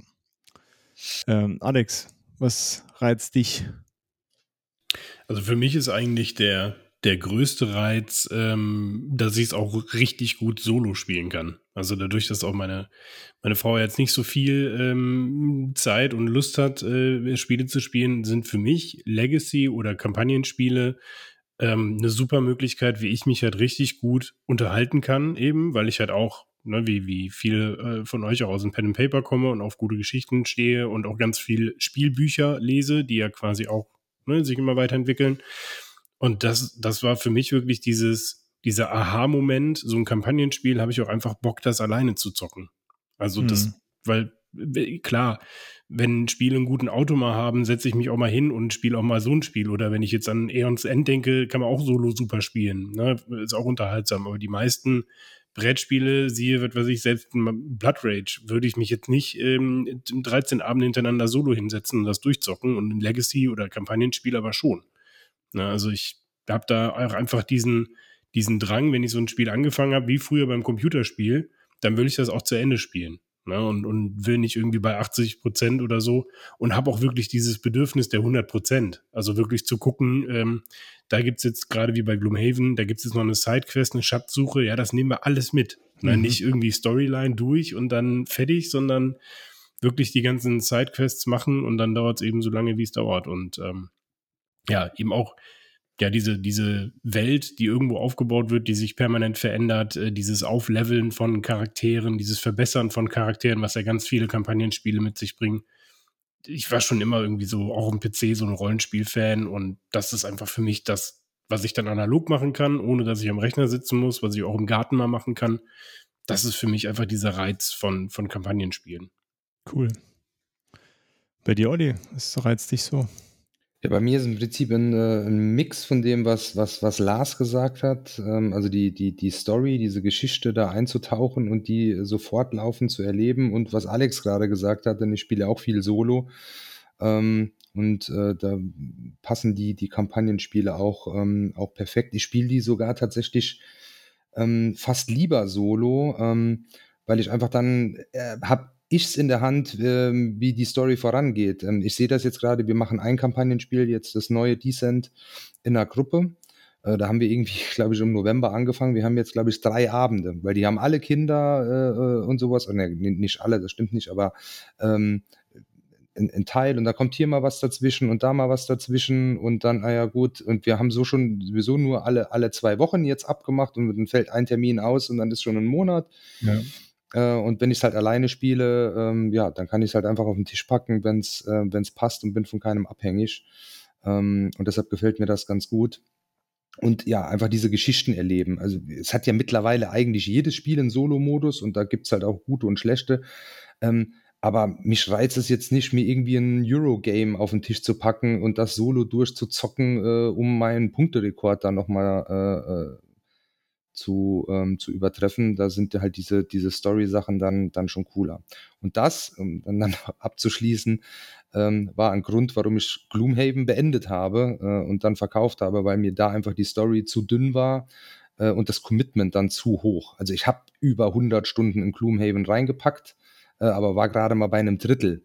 Ähm, und da war es mir dann einfach nicht mehr, nicht mehr interessant genug ähm, und habe dann gesagt, nee, dann äh, widme ich mich lieber anderen Kampagnenspielen. Verstehe. Ähm, cool. Ja, auf jeden Fall äh, spannende Punkte. Dennis, was kannst du der Sache noch hinzufügen? Ja, was, äh, also sind äh, die Punkte, die die Jungs gesagt haben, sind äh, absolut richtig und treffen äh, voll zu. Was mir so, was mir jetzt noch so gefehlt hat als Punkt, ist, äh, was ich auch sehr spannend finde, ist die Konsequenz der Entscheidung. Also ich treffe eine Entscheidung und deswegen mag ich mittlerweile auch äh, Legacy-Spiele ganz gerne oder Spiele, die äh, so wie Oath zum Beispiel, die quasi Entscheidungen treffen und die das schon weiter durchziehen. Ähm, die du äh, in Zukunft dann, womit, womit du leben musst. Ähm, das ist äh, natürlich bei einem, bei einem Legacy-Spiel etwas mehr noch, weil es halt auch dann physisch oft passiert, dass das Spiel verändert wird. Aber ähm, dieses, okay, ich treffe jetzt keine Entscheidung für die nächsten ein, zwei Stunden, sondern ich treffe eine Entscheidung für die nächsten zwölf Abende. Und äh, das ist, finde ich, ein unglaublich äh, super Beigeschmack einfach davon. davon. Das ist so ein bisschen ähm, auch bei ähm, bei äh, zum Beispiel Computerspielen, wenn, wenn du Skyrim anguckst, bei Skyrim kannst du von jedem Club der, der Captain sein. Das äh, ist halt keine Entscheidung. Ne? Du kannst halt einfach überall. Gehst halt von einem zum anderen Club, sag ich mal, und wirst da der, machst da die Quest durch. Und ich mag es dann lieber, obwohl Skyrim ein super Spiel ist, aber ich mag es dann lieber, wenn du in deiner Welt Entscheidungen triffst und dann ist das halt einfach so. Und dann kannst du eben das andere nicht erleben, weil du hast halt hier nur mal diese Entscheidung mhm. getroffen. Das ist äh, das, was den Reiz für mich dann noch ausmacht. Ja, cool. Ich glaube, so viel kann ich dem auch gar nicht mehr hinzufügen.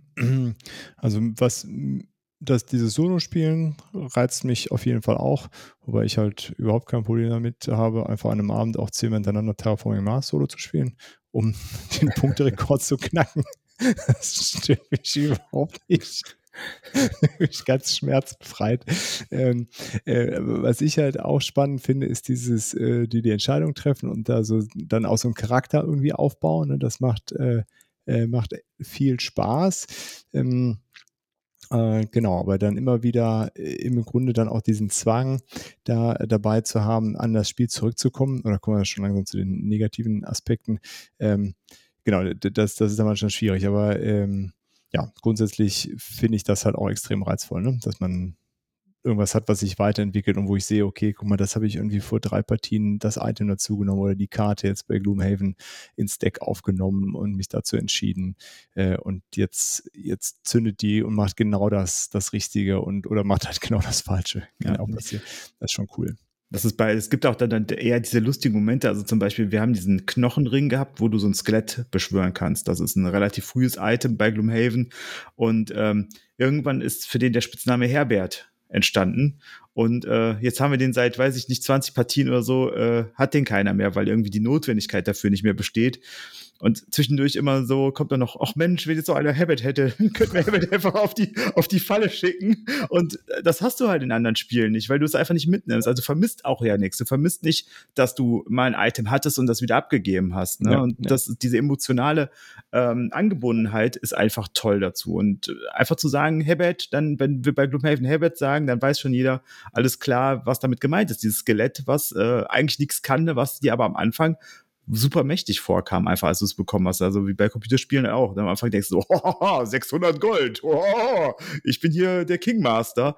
Und dann äh, nachher hast du 600.000 Gold und kaufst einfach Städte oder so. Ne? Also diese Progression dann dabei, äh, auch die emotionale Progression ist halt schon eine andere. Ja, das stimmt. Okay, dann, ähm, dann kommen wir zu den äh, Sachen, die uns nicht so gefallen. Und dann würde ich direkt starten, würde ich sagen, weil ich war schon ja. fast äh, da. Äh, also was, Also ich habe, um das direkt vorweg zu sagen, ich habe auch nicht so viele von so weder Kampagnen noch Legacy-Spiele, äh, weil mich dabei tatsächlich stört, dass ich sie halt immer dann auch weiterspielen muss. Weil ich bin ja nämlich bei dir, Alex, wenn erwischt die dann auch durchzocken. Und dann müssen andere Sachen nicht gemacht werden und man muss sich dann da wieder reinfinden und das wieder auspacken. Und wenn dann die Pausen zu lang sind, dann hat man das vergessen Und überhaupt dieses ganze Wegpacken, dass das ordentlich ist, dass ich das alles wiederfinde, äh, das, das äh, stresst mich zu sehr. Ähm, so, und äh, dann spiele ich ja viel äh, mit meinen Kindern und äh, die finden das natürlich total toll, dieses äh, auch eine Charakter bauen und Zeug aufrüsten. Aber ähm, äh, obwohl wir äh, so vom Komplexitätsgrad da recht äh, frei sind, was wir spielen können. Ne? Äh, Gerade diese Kampagnenspiele finde ich schwierig, irgendwas zu finden, was man gut mit Kindern spielen kann. Arcadia Quest hat mega gut funktioniert, ne? diese Chibi-Grafik, es war mega geil, das zu zocken. Ne? Es ist auch so, es spielt sich schnell, man kann sich zwischendurch mal gegenseitig ein bisschen ärgern, man würfelt und das hat super funktioniert. Man hatte coole Items trotzdem. Ähm, und äh, Gloomhaven, Pranken des Löwens hatte ich so ein bisschen die Hoffnung, dass ich das mit denen zocken kann, aber das ist einfach zu blutrünstig. Ne, wenn dann auf Seite 3 des Szenario-Buchs auf einmal alles voller Blut ist und so ein Topf in der Mitte steht, aus dem die Körperteile rausgucken, ne? Und die Kinder dann fragen, was schwimmt denn da? ja, das habe ich dann wieder sein lassen. Das, Hast äh, du nicht gesehen, was auf der Packung steht? ja, meistens sind diese Altersangaben ja äh, wenig aussagekräftig, was das angeht. Ne? Ähm, genau, das, äh, das ist so mein, äh, mein Problem dabei. Und die, die Storys sind mir meistens tatsächlich einfach zu, äh, zu dünn. Also Gut, ich habe jetzt auch noch nicht so viele gespielt, ne? aber das ist mir alles, also was ich bisher so gesehen habe, ist alles, ähm, reicht mir dann nicht so, um zu sagen, boah, das ist eine mega geile Story. Also ich glaube, dann könnte tatsächlich Charterstone was für euch sein, was ihr ausprobieren könntet, weil es ist halt eine super nette Story auch. Es geht um den König, der dich in so ein Tal entsendet und da das Tal fruchtbarer zu machen und Erfolg für den König zu machen. Und es hat ein paar schöne Kniffe dabei und ist aber auch äh, gut skalierbar. Das heißt, äh, die äh, die Leute, die halt ähm, mehr reinstecken wollen, stecken mehr rein vom Kopf her und die, die weniger reinstecken wollen, stecken weniger rein. Also das ist tatsächlich was, was ihr euch angucken könntet. Ja, das habe ich auch schon ein paar Mal, aber also eigentlich wollen wir gerne so wirklich so einen Dungeon Crawler, ne? Sowas wie Arcadia Quest oder so, Ja, da- oder wo du deinen Charakter hast. Und Klong? Auch noch Ja. ein, ein bisschen warten halt mit den, mit, mit den Kids und dann Midara. Ich glaube, das wäre ja auch so äh, von den Artworks und sowas, äh, würde das äh, dir, glaube ich, ganz gut taugen. Die Story ist auch ziemlich cool. Ähm, da bin ich noch nicht, äh, noch nicht so weit. Ich glaube, die ist jetzt aber auch nicht so ultra blutrünstig und ähm, ja, das ähm, ganz nice. Und da ist ja wirklich ein ultra dicke Story. Also da ist auch viel gelesen dann Ja, tatsächlich. ne, das ist ja kein Ähm, Problem. ja. Aber Ja, ja, ach, das, das, auf- das, auf- ja. Das gibt's ja nur auf. Nee, wo- wobei, nee, ich glaube, das Storybook kannst du dir zumindest als PDF auf, ähm, Ah, auf Deutsch okay. auch holen. Ja, bin mal gespannt, was da noch so kommt. Also wenn ihr da Tipps habt, sehr gerne. Das sind auf jeden Fall die Sachen, die mich äh, oft an den ähm, an diesen Sachen ein bisschen äh, aufhalten. Und äh, zum Beispiel auch Arkham Horror, wo wir darüber gesprochen haben. Ich finde, das hatte ich da ja auch gesagt, ich finde das von der Story halt extrem reizvoll, weil es alles, was ihr davon erzählt habt, ist das, glaube ich, eine ganz, ganz dicke Story, die, die dich ganz geil abholt. Aber das ist halt nichts, was ich mit den Kids spielen kann. Ja. Das ist äh, leider nicht möglich. Okay, das äh, meine, äh, meine Sachen, die so ein bisschen, ähm, die mich daran stören. Dann machen wir wieder die Runde von vorne. Der Lars. Was stört dich? Gibt es irgendwas, was dich stört? Was du dir wünschen würdest, was anders ist bei diesem Zeug? Hm. Sehr gut kaputt machen finde ich halt auch schwierig. Ich würde bei Gloomhaven auch nicht auf die Idee kommen, irgendwelche Karten zu zerreißen oder so. Ähm, die Aufkleber, ja. Es gibt ja diese Removable Sticker für das große Spiel. Die würde ich mir, denke ich, schon zulegen, wenn, wenn ich jetzt spielen würde. Ähm, es gibt auch Leute, die ich kenne, die haben sich dann diese Karte auf eine Magnettafel gepappt und haben die Sticker auf Magneten gepackt und dann ähm, konnten sie das halt so irgendwie wieder spielbar machen. Ähm, ja, das, das wäre etwas, was mich stören würde. Und ansonsten also ich kann, kann zum Beispiel bei, bei manchen Spielen, also jetzt so Arcadia Quest, was ja Kampagne ist, ähm, ist meine Erfahrung gewesen, dass irgendwie ein oder zwei Leute, kommt ja drauf an, mit wem viel man das spielt, aber wenn man zu viel spielt, sind ein oder zwei Leute immer abgeschlagen worden. Also die kamen auch nie wieder zurück dann so. Das ist ein bisschen war, die waren dann halt in den zweiten drei Szenarien irgendwie wirklich komplett Kanonenfutter und es war nicht so cool für die dann eben. Ähm, wenn sowas in einem anderen Spiel anders handelbar ist, ne, dass man dann sagt so, okay, komm, ich gebe dir mal die Waffe hier, damit dein Held auch ein bisschen stärker wird oder so, dann ist das ähm, wieder besser, finde ich. Ja, aber es ist halt auch nur ein semi-kooperatives Spiel. Also man spielt ja schon gegeneinander irgendwo. Mhm. Ansonsten, ich hatte vorhin noch irgendwas, was ich sagen wollte. Äh, ja, aber das ist, ist gerade weg. Vielleicht Ja. kommt es nachher nochmal. Wie mal Sticker. Ja, also äh, zur Arcadia Quest vielleicht, äh, genau, das, äh, das ist auf jeden Fall so. Äh, da wieder so hauptsächlich, weil es einfach so insgesamt eher so ein lustiges Setting ist ne, und einfach cool war, diese Items zu kriegen. Wir haben es dann einfach so gemacht, komm, äh, ähm, wenn dann das Item nicht unbedingt dabei war, was, was man unbedingt haben wollte, dann haben wir das irgendwie geregelt. Das fand ich jetzt auch kein, kein großes Drama da äh, in so einer lustigen Runde, wie wir das da gespielt haben. Hauptsache, jeder hat irgendwie das Gefühl, so eine geile Truppe beisammen zu haben und möglichst cool sein, seine Items beisammen. Ähm, genau. Und wir hatten tatsächlich sogar trotzdem ein ganz cooles Ende äh, und am Ende haben dann alle zusammen geholfen, den, den Bösewicht platt zu machen. Ja, Äh, äh, war ganz cool. Aber ich, ja, ich äh, stimme dir zu. Ich glaube, das ist in einem, äh, wenn man so ein bisschen kompetitiver spielt, äh, kann das, kann das dann nicht so viel Spaß machen, weil wenn du Pech hast, dann bist du halt einfach raus. Hast ja keine coolen Items und das war's dann. Das stimmt. Äh, okay, äh, Patrick, was gefällt dir nicht? Hm.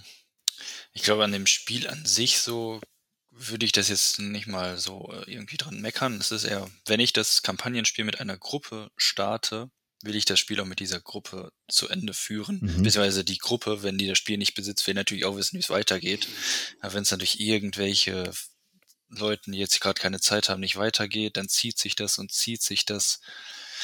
Ja, das ist so ein Nachteil an Kampagnenspielen. Und man hat, kann das nicht einfach mal eben dann spielen, sondern man muss halt warten, bis diese Gruppe dann wieder zusammenkommt. Und ähm, ja, dann ist es halt, ist man irgendwann auch dann raus da irgendwie aus dieser ganzen Geschichte, wenn es sich zu lang hinzieht. Zum Beispiel jetzt Gloomhaven bei uns.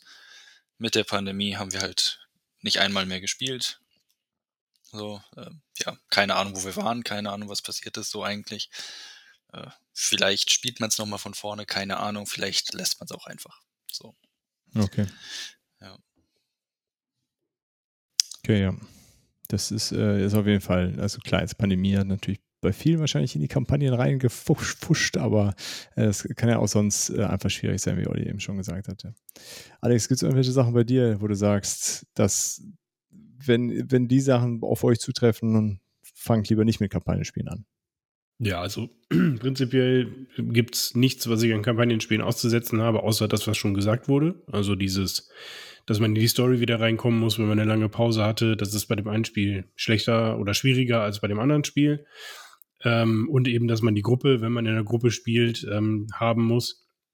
Ansonsten ist, denke ich, äh, ähm, Legacy oder Kampagnenspiele nichts für Leute, die halt ähm, mal schnell ein Spiel spielen wollen. Oder die Mhm. jetzt sagen, wir, die mit, mit äh, sehr vielen wechselnden Leuten spielen wollen, die so typische Spieleabend-Spieler sind, die sagen, jeder bringt äh, mal ein anderes Spiel mit, ne? Oder auch nicht äh, unbedingt was für Leute, die eine sehr große Spielesammlung haben und Wert darauf legen, dass alle Spiele mal gespielt werden. Weil wenn man so eine Kampagne anfängt, wie du ja schon sagtest, Dirk, äh, dann blockiert das halt auch einfach. Also bei, bei mir war es wirklich monatelang Gloomhaven. Also wir spielen das seit zwei Jahren. Wir haben es auch in der Pandemie ab und zu mal hingekriegt, wo es ein bisschen besser war. Aber jetzt auch schon ewig nicht mehr. Und so langsam versauert halt mein Tainted Grail hier im, im Schrank, äh, weil ich jetzt solo schon angefangen habe, aber die anderen auch alle Bock auf Kampagne haben. Ähm, das blockiert dann halt, ne? Und ich Mhm. glaube auch nicht, äh, dass wir, Tainted, äh, dass wir äh, Gloomhaven fertig spielen werden, weil ja, dafür ist halt, genau wie du sagtest, Patrick, auch die Luft raus mit keine Ahnung mehr, wo wir dran waren, ähm, keine Ahnung mehr, was jetzt genau, weil ich bei meinem Charakter verbessert hatte oder so. Und ja, also ich glaube wirklich für Leute, die viele Spiele, viele unterschiedliche Spiele spielen wollen, da ist Kampagne nichts für. Also da muss man schon wollen und Bock auf die Story haben. Okay. Olli, hast du noch was da hinzuzufügen? Ja, im Prinzip ist eigentlich alles, ähm, alles gesagt worden. Also ich kann mich da bei jedem der Punkte meinen Vorrednern anschließen. Ja. Okay. Und was zusätzliches fällt mir eigentlich nicht ein. Dennis, du noch irgendwas? Äh, ja, und zwar, ähm, was ich gerade gelobt habe, die Entscheidungen und die, dass die Entscheidungen durchgetragen werden und mitgetragen werden, kann natürlich auch dazu führen, ähm, dass, ähm, wenn man Menschen dabei hat, die sehr schwierig nur Entscheidungen oder sehr schlecht nur Entscheidungen, schlecht, nicht eine schlechte Entscheidung, sondern sie trauen sich oft nicht eine Entscheidung zu treffen, eine endgültige, das ist natürlich was, was so ein Spiel auch blockieren kann. Und ähm, wo ähm, man auch sagen muss, dass es auch den Spielspaß nehmen kann, weil die Downtime dann manchmal auch einfach unerträglich wird, wo es eigentlich keine Downtime geben sollte. Und dann hat man Leute, die halt ähm, da sich überlegen, oh, wenn ich jetzt äh, hier den Sticker draufklebe, dann ähm, habe ich das vielleicht in zehn Runden, würde ich das vielleicht bereuen und dann muss ich nochmal überlegen und ach nee, habe ich das richtig gemacht? Ach nee, ich traue mich gar nicht, ich weiß gar nicht, wo ich hin und wo man einfach denkt, so meine Güte, also ne, bei deinem, was ähm, Alex gerade gesagt hat, bei My City, wo er sich drüber geärgert hat. Ja, aber du wirst halt nicht zehn Minuten darüber nachgedacht haben, wohin du den Sticker klebst, weil es ist eigentlich das Hätte ich das mal gemacht, hätte ich ja. mich nicht geärgert. Aber du kannst es ja auch nicht absehen. Das, ist, das, das Ding ist halt, die Leute, du kannst es halt nicht absehen, was deine Entscheidung für Konsequenzen hat oft. Ne? Also klar überlegt man sich, ich habe auch bei MyCity überlegt, ja, klippst den Sticker hier hin. Ne? Also wenn die Brunnen kommen, also das spoiler ich jetzt einfach, ähm, es ist jetzt glaube ich auch nicht dramatisch, wenn die Brunnen kommen, dann müssen halt äh, vier verschiedene Gebäude angelegt werden. Das heißt, ich habe mir natürlich überlegt, okay, wo kann ich überhaupt vier verschiedene Gebäude drumherum platzieren, grundsätzlich auf dem, auf dem Board. Ähm, das habe ich natürlich schon überlegt. Aber die, die, genaue Stelle dann, weil dann bleiben immer noch genug Optionen, dann bleibt immer noch ein Viertel des Spielbretts ungefähr übrig, wo man es hinkleben kann. Da sagt man dann auch einfach, okay, dann klebe ich es jetzt einfach hier hin, weil pff, ist halt einfach gerade so. Okay. Und, und wenn man da jemanden hat, der dann da noch mal überlegt und noch mal überlegt und oh nee, ich weiß gar nicht, oh, soll ich jetzt das nehmen oder soll ich das nehmen?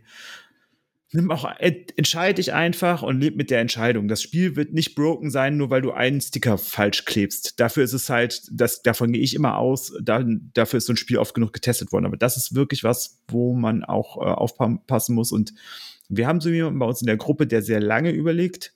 Das ist immer so kurz vor der Grenze, wo ich sagen möchte, hey XY, ich pack dich jetzt an der Krawatte und zieh dich einmal durch den Raum, wenn du nicht sofort die Entscheidung triffst. Ähm, aber er schafft es dann immer noch, noch äh, relativ ähm, gut, äh, eine Entscheidung zu treffen. Wie XY, wir wollen Namen hier. Ich wollte gerade sagen, Simon, kein Spiel, keine Kampagnenspiele mit Dan, auf gar keinen Fall. Nein, nein, also ich glaube, Dan ist, äh, also wer unseren Podcast, hörst, äh, Podcast hört, Dan ist das Gegenteil eines Kampagnenspielers und Legacy-Spielers. Ja. Okay.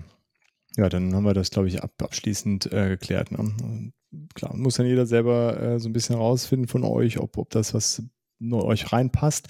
Ähm, aber wenn ihr dann die äh, Entscheidung getroffen habt, ihr würdet das zumindest gerne mal ausprobieren, falls ihr nicht schon Kampagnenspiele habt, ähm, haben wir uns überlegt, hat jeder von uns eine Entsch Empfehlung, äh, die man sich mal anschauen könnte. Da darf der Dennis starten mit.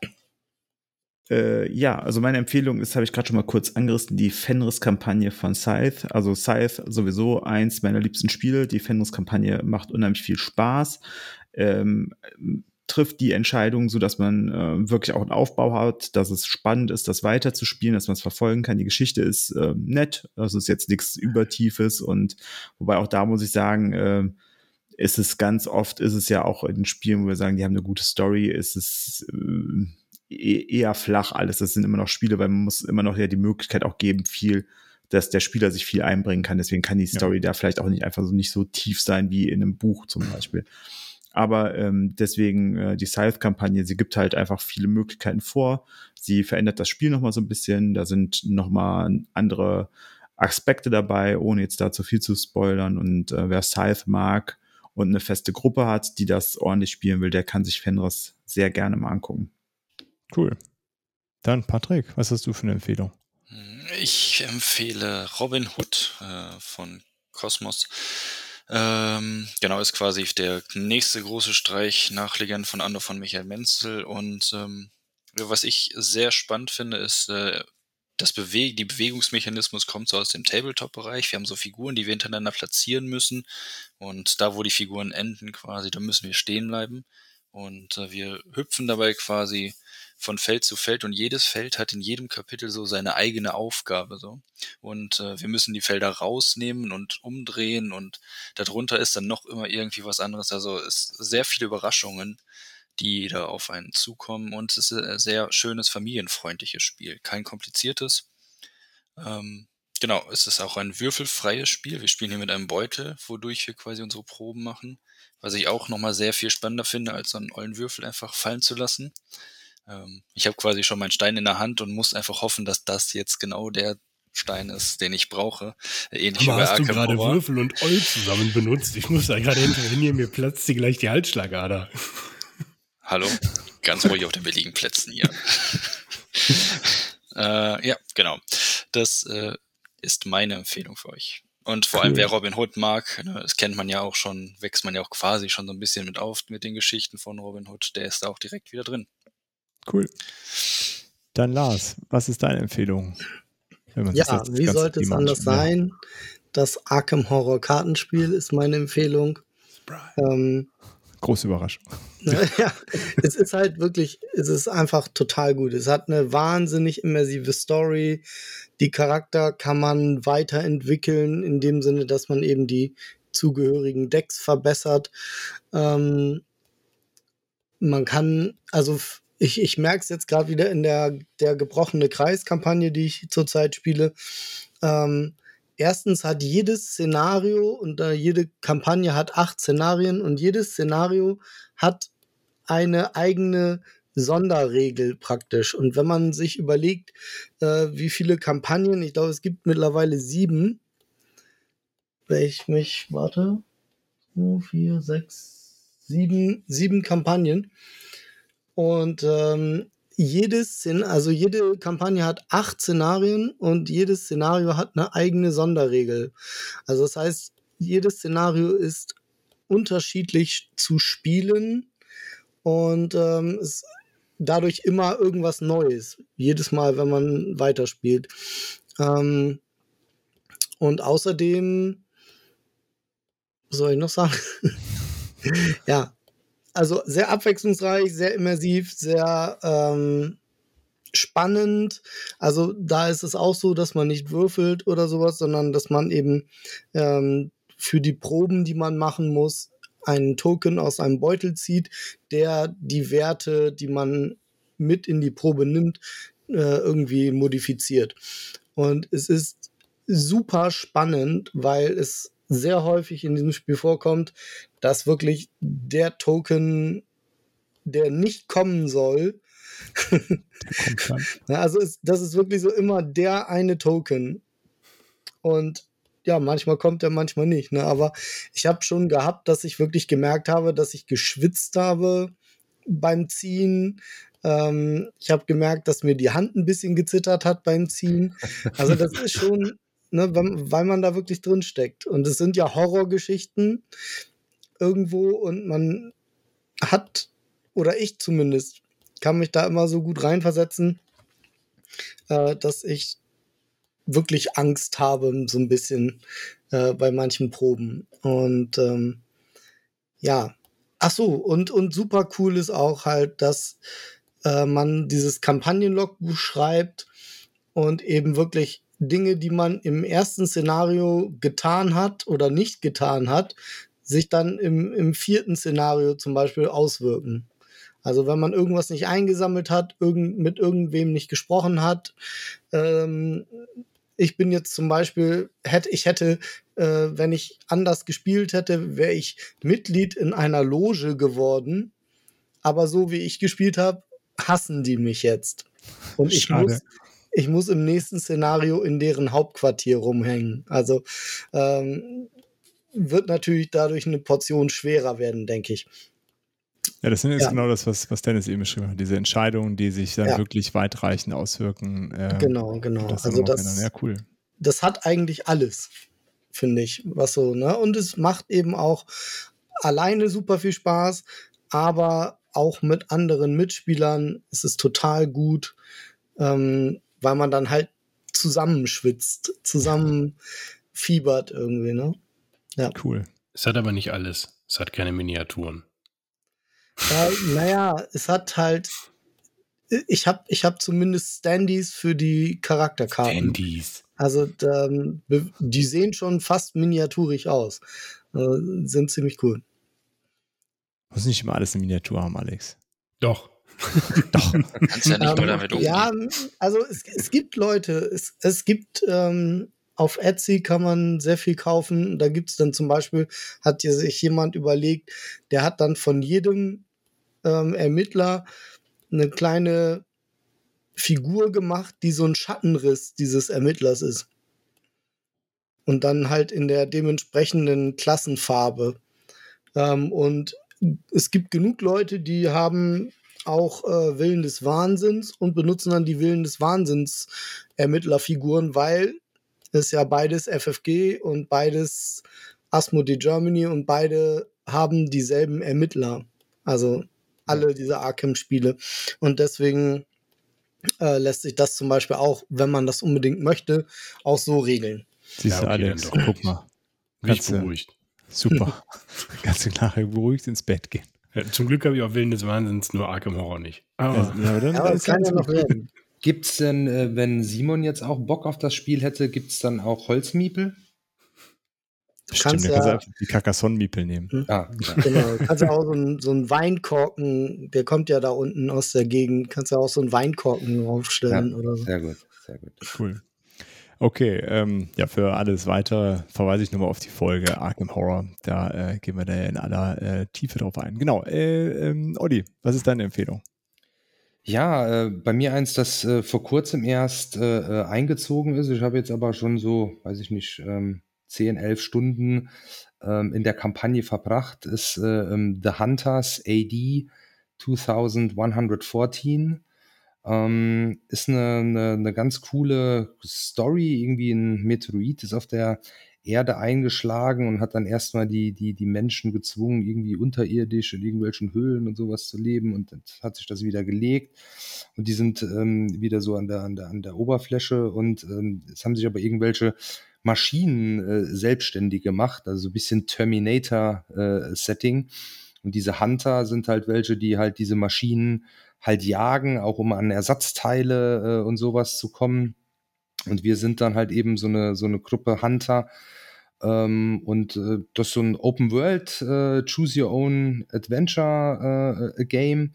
Äh, und was ich so bisher mitbekommen habe, ist, dass gerade dieser Choose Your Own Adventure Part echt cool umgesetzt. Also ähm, die Entscheidungen, die man dann trifft, äh, haben schon irgendwie einen gravierenden Einschnitt auf den, auf den Verlauf und macht bis jetzt echt, ähm, echt Bock. Das, das Kampfsystem äh, ist ganz cool. Also man läuft halt so rum, ähm, quatscht mit Leuten, nimmt Aufträge an und zwischendurch äh, hat man dann halt immer so eine Quest. Dann baust du halt quasi so ähm, wie, wie einen kleinen Dungeon oder sowas auf. Ähm, hat Miniaturen, Alex. Ähm, und äh, handelst dann äh, die Quest äh, äh, ab und das Kampfsystem ist ganz ganz cool. Du hast dann auch noch zusätzlich eine, eine Base, die du weiterentwickeln kannst, äh, wo du Gegenstände craften kannst und kannst die Base ausbauen, um dann bessere Gegenstände craften zu können.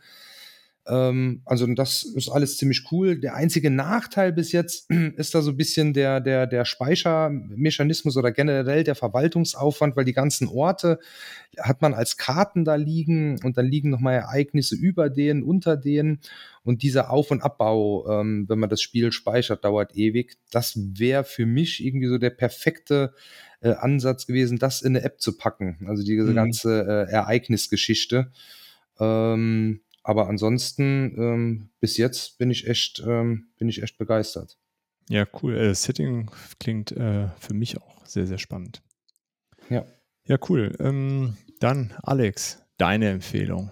Ja, meine Empfehlung hat natürlich Miniaturen und äh, auch ein paar große Miniaturen. Und äh, ja, so meine absolute Empfehlung und für mich auch wirklich eine absolute Offenbarung im Bereich der Kampagnenspiele ist äh, Tainted Grail. Weil also Tainted Grail von der Geschichte her äh, spielt das Ganze so ein bisschen um die Artus-Saga. Also Artus ist irgendwann mal geflohen auf die Insel Avalon vor dem Roten Tod äh, und hat dann auf dieser äh, Insel die Insel neu bewohnbar gemacht für die Menschen und äh, ja, jetzt ist aber so, dass äh, der rote Tod zurück ist und äh, es gibt so Wachmeniere, die stehen da rum äh, und äh, deren Feuer beschützt quasi die Menschen so ein bisschen. Und äh, ja, die Helden sind ausgezogen, um ähm, ja die Menschheit irgendwie zu retten. Und wir sind die Loser, die zurückgeblieben sind. So, die wollte keiner haben und die spielen wir dann. Ne? Also es ist dann irgendwie ein, äh, ja, ein Schmied, der irgendwie relativ erfolglos ist, äh, irgendwie eine auszubildende Heilerin, äh, irgendwie ein Bauer mit dunkler Vergangenheit und so ein mittelguter Druide, die man da spielen kann. Und äh, ja, das, das Ding ist halt, man ist auch so ein Open-World-Ding äh, und für mich ähm, ja, also das, das absolute Highlight ist eben dieses Storybuch. Also du hast eigentlich wie ein Pen-and-Paper-Spiel in diesem Spiel drin. Also du triffst Entscheidungen, wonach dich dann die Anwohner äh, mehr ansehen oder eben weniger ansehen und äh, musst dich ganz klar entscheiden, welchen Weg gehst du. Ähm, es ist, ja, es passiert ganz viel auch über über Träume, die man hat. Ähm, und diese ganze Atmosphäre ist halt wirklich richtig düster und durch die Geschichten, die man da lesen kann und ja, das, das holt einen wirklich, also es ist wirklich ein Story-Spiel. Es ist nicht probenlastig, also man hat ein paar Proben, die man machen muss. Äh, die Kämpfe finde ich auch ein super gutes System. Da werden Karten angelegt, äh, die man hintereinander in der Reihe legen muss, um so Kombos auch zu machen und sowas. Und man erlebt wirklich eine Geschichte und hat eben nicht dieses und hat eben nicht dieses Szenario. Also es gibt kein Szenario in diesem Spiel was gleichzeitig auch wieder der Nachteil fürs Abspeichern ist, weil die Geschichte geht immer weiter man muss sich wirklich, also ich habe mir das so gemacht, mit einem Stift markiert, an welcher Stelle ich mich wie entschieden habe, um dann wirklich auch noch eine Woche später oder zwei Wochen später zu wissen, was ist passiert. Das ist wirklich ein großer Nachteil von dem Spiel. Ansonsten ist es super leicht wiederherstellbar mit so einem Speicherblatt. Es geht wirklich fix. Ähm, aber storymäßig habe ich bisher noch kein anderes Spiel gesehen, was, was einen so reingeholt hat und was wirklich eine richtige Story ist. Also wo es wirklich eine richtige dicke Geschichte gibt. Ähm, okay das ist wirklich, ja, fantastisch. Cool. Ja, dann äh, zum Abschluss noch meine Empfehlung äh, mit dem Disclaimer. Ich habe das Spiel noch gar nicht gespielt, was ich empfehle.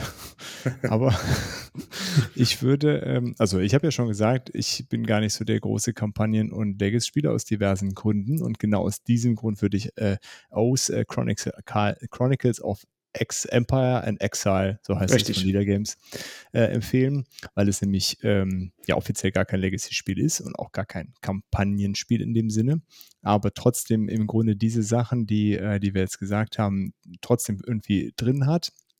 Es äh, verändert sich nämlich von Spiel zu Spiel, je nachdem, wie es ausgeht. Äh, es ist aber am Ende des Tages ein äh, konfrontatives bis sehr konfrontatives ähm, ja, Strategiespiel, was man da äh, abfeiert. Und es hat halt äh, all die Dinge, die ich an diesen Strategiespielen so, äh, so toll finde, also an diesen konfliktlastigen Spielen wie Root, wie Twilight Imperium, wo man irgendwie zusammenarbeiten muss, um den eigenen Sieg zu sichern, um vielleicht dem anderen den Sieg äh, noch, noch auszutreiben. Und ja, das Versprechen, was O's bietet, ist, dass das, was sonst halt immer so passiert, so, pass mal auf, wir müssen jetzt alle dagegen sein, dass der Dirk gewinnt und deswegen müssen wir jetzt hier zusammenarbeiten. Und dann tut man das und dann hat der Dirk nicht gewonnen oder doch gewonnen und beim nächsten Spiel spielt man wieder von vorne und es ist, ist im Grunde egal gewesen, was das letzte Mal, äh, was man sich so abgesprochen hat. Und O's versucht das eben aufzubrechen und diese Entscheidung in die nächste Partie zu nehmen. Und das finde ich so vom, vom Versprechen her unglaublich interessant und gleichzeitig äh, gibt es keine so richtige Geschichte. Also es ist ganz viel Worldbuilding da, ne? aber genau. die Geschichte entsteht im Grunde durch die Leute, die es spielen. Und genau. diese, diese Battle Stories, die machen dann den Reiz aus. Und äh, ja, wie du ja eben auch schon gesagt hast, Dennis, ne? dieser der Herbert, ähm, bei Gloomhaven und sowas, das sind dann die Sachen, an die man sich erinnert. Hier, weißt du noch, damals, als wir, als das und das passiert ist. Das habe ich halt bei anderen Spielen auch, ne, wie bei Root und Twilight Imperium gibt es halt auch so Situationen. Und wenn die dann tatsächlich Einfluss haben auf die nächste Partie, ja, klingt das sehr, sehr vielversprechend für mich. Genau, also das ist halt ein Spiel, das muss man sagen, ich habe das ja und äh, habe es mir auch äh, nochmal auf Deutsch, also ich habe es auf Englisch aus der Kickstarter-Kampagne, habe es jetzt mir nochmal auf Deutsch auch bestellt, weil ich beides haben möchte, die englische und die deutsche Version. Ähm, und äh, aus dem Grunde, wie du es gesagt hast, ähm, es ist halt ein Spiel, wo A, der Spieler sehr viel am Tisch stattfindet. Also du du spielst das Spiel, nicht das Spiel spielt dich. Also ne, es gibt halt viele Spiele, wo du gezwungen bist, äh, quasi dich genauso zu verhalten, wie das Spiel das möchte.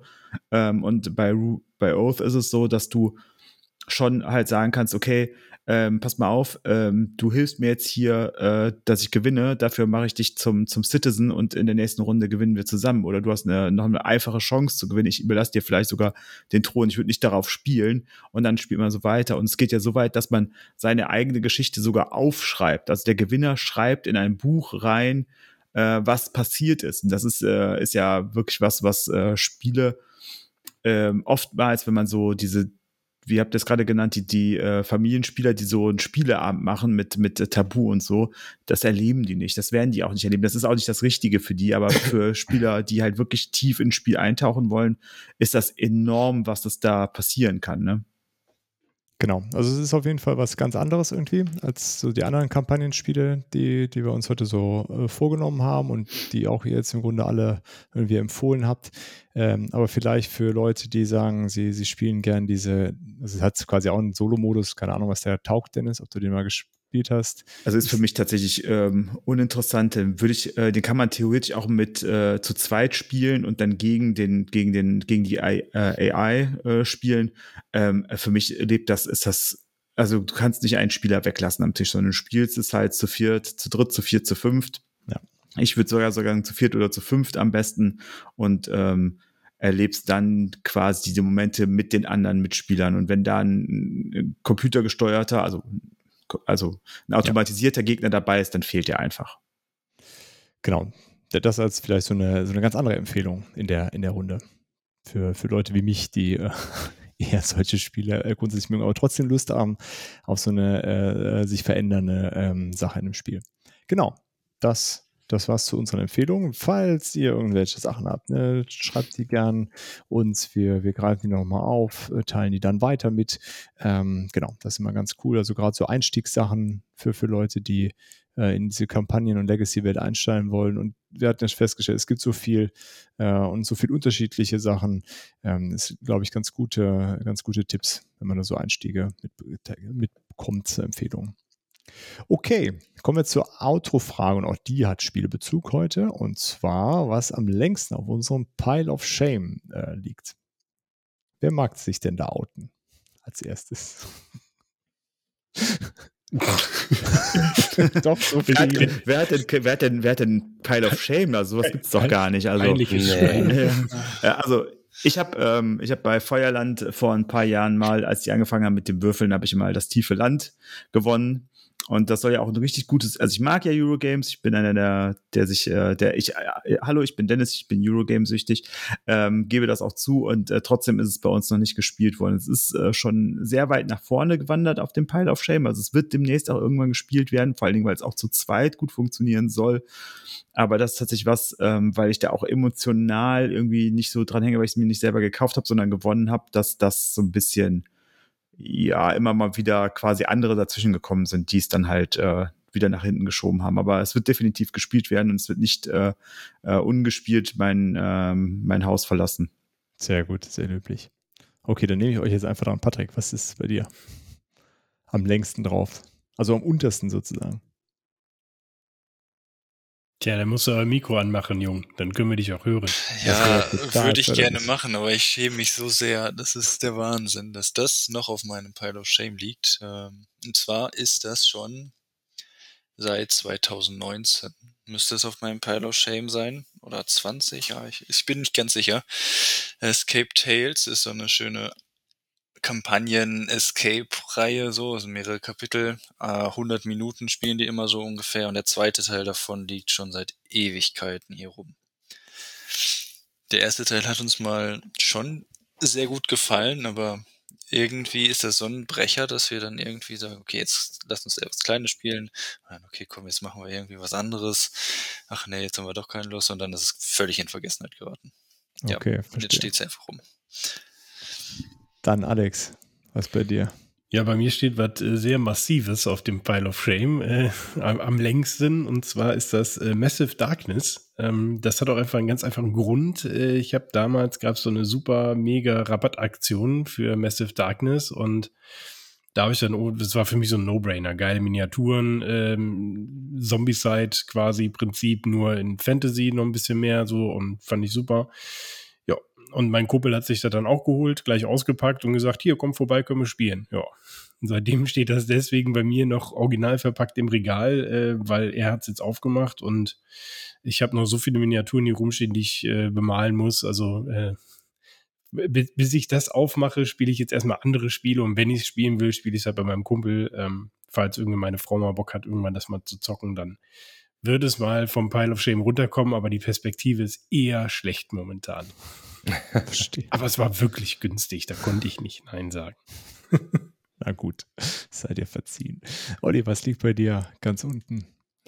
Ja, bei mir äh, ein Spiel, das auch schon ein paar Mal im Podcast genannt wurde, äh, Liftoff. Ähm, das habe ich mir 2020 ähm, bei Milan Spiele im Adventskalender irgendwie für 15 Euro oder so geschossen.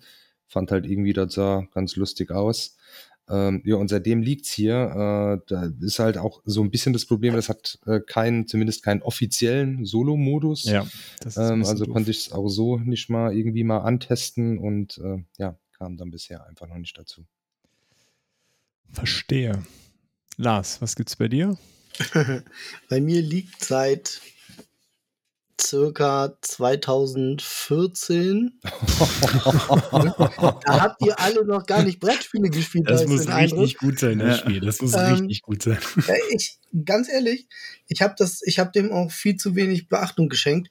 Das Spiel heißt Sieben. Es ist sogar noch original verpackt. Ähm, für zwei bis sieben Spieler ab 15 Jahre dauert so 90 Minuten.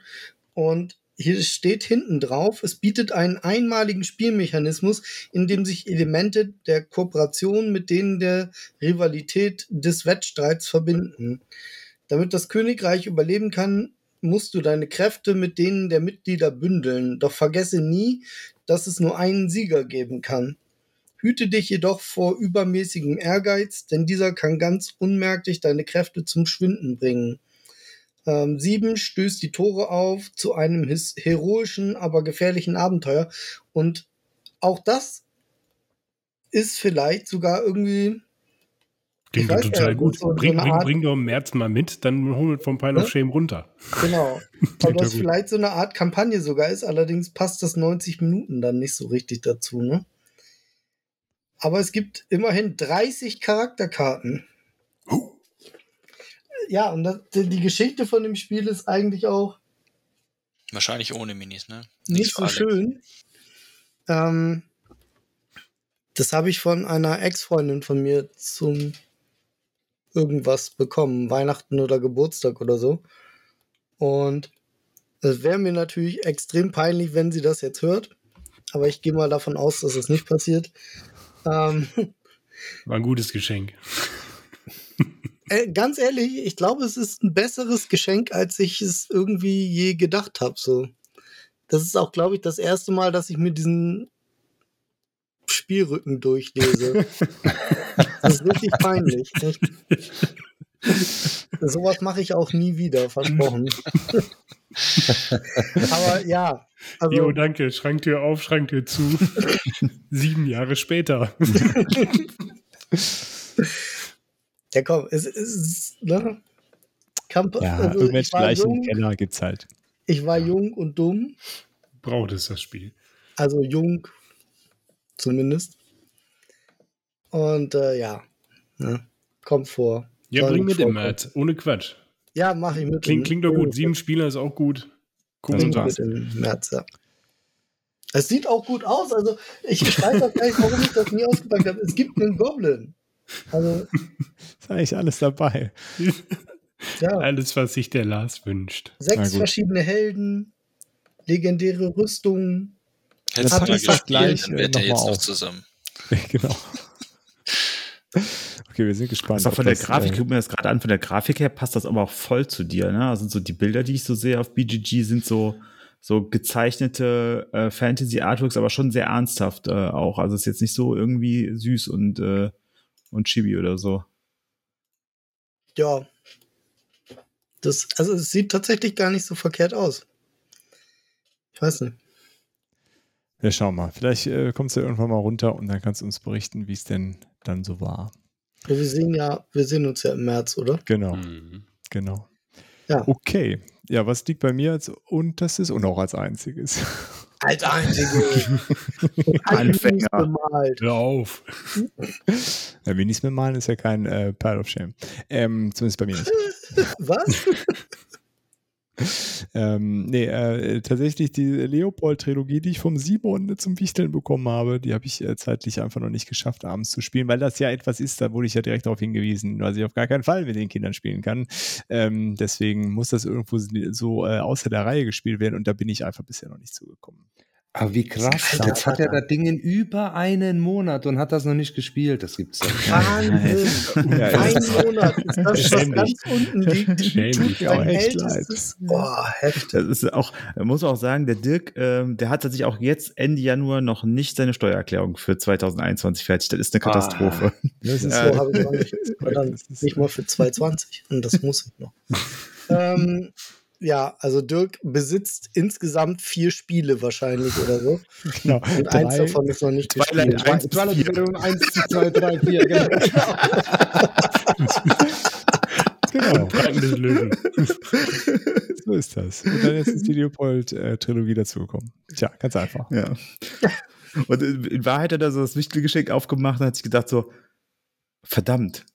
Ist ja gar nicht Das Twilight. ist gar nicht Twilight das kann man doch nicht mit Twilight kombinieren. Was soll ich damit tun? Gar keine Erweiterung dafür. Komisch.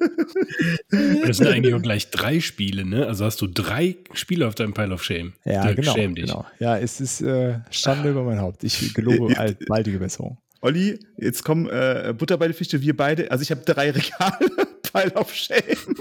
Ich habe meinen hab meinen doch öffentlich gemacht mit meiner, Ja. mit meiner Challenge. Was war das am Anfang des Jahres? waren es 51, aber neun habe ich äh, schon gut. gespielt jetzt. Äh, Ich wollte gerade eben sagen, lass uns doch mal eine Folge machen. Äh, äh, der Inhalt unseres Pile of Shame, aber das könnt ihr zwei dann in sechs Stunden äh, alleine machen. Ja, also ich habe ich hab auch noch so, also ich, ich würd, glaube so 30 habe ich noch, aber ich habe auch schon fünf oder sechs abgebaut im Januar. Also mein Ziel ist auch 222 ohne Pile of Shame. Sehr gut. Sehr glücklich. Also ich habe ich hab halt einfach auch so viele Spiele, die alleine nicht so richtig bocken. Manche davon haben sogar einen Solo-Modus, aber es ist halt nicht so das Wahre irgendwie. Ähm, zum Aber- Beispiel ganz schlimm finde ich Spiele mit Solo-Modus, wo, wo ich ewig für aufbauen muss. Ja, das geht gar nicht. Ne? Also deswegen, was, was Olli gesagt hat, also so, ein- so ein, hier dieses, dieses äh, was spielen die jetzt alle, dieses komische Inka-Tempel-Spiel da oder so. Ja, ist Äh, mit A irgendwas, meine ich. Ank. Ank. Nee, Äh, die ja, Ruinen von nee. Anak. Anak, genau. Ne? Das kann man, glaube ich, ja auch solo spielen, aber wenn ich die Bilder so sehe, Das ist 10 sogar eine Millionen. Klötzchen und sonst was, es dauert bestimmt super lange, das aufzubauen. Es geht, es geht. Ja, Spielst, aber es ist, Ja, ähm, glaube ich, jetzt nicht so das äh, Solo-Spiel, was dich dann vom Hocker haut. Obwohl es Das auch eine glaub ich. Kampagne gibt. Ich bin mal gespannt, was ich jetzt äh, solo spielen werde. Ich habe äh, mittags ja jetzt schön immer Zeit. Ich habe mir überlegt, dass ich äh, Flippermania mal so als Solo-Spiel Ja. ausprobieren werde. Ah, Das, Ja. das ist, glaube ich, echt cool als Solo-Spiel. Das hat mir meine liebe Frau ja zu Weihnachten geschenkt. Haben wir auch schon einmal gespielt, aber ja. Hat ein, von euch einer dieses, äh, was so Mars Invaders äh, darstellt? Falling Ach so, ja, Skies. Falling Ja. Sky, Under Falling Skies. Ja. Falling Skies, Hat das einer von euch?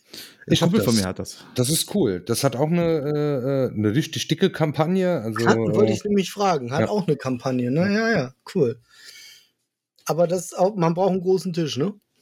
na, das äh, geht halt nur so in die, in die, in die, in die Tiefe quasi, Mhm. aber dann nicht, nicht breit oder sowas. Also das, Das ist ja das Kopfende vom Tisch. genau. Ja, ich glaube, mein Tisch ist zu klein dafür. Da holst du dir einfach eine Magnettafel und pinnst die Sachen einfach mit Magneten an die, an die Tafel. Nee, aber das ist, keine Ahnung, wenn das Spielfeld ganz, dann, der muss einen Meter breit sein, der Tisch, das reicht dann schon. Oder, oder tief. Also in, Okay. in irgendeine Richtung einen Meter, das äh, reicht. Ich dachte, also. das wäre mehr. Ich dachte, das wäre mehr. Okay. Nee. Ja, das geht Hm. schon.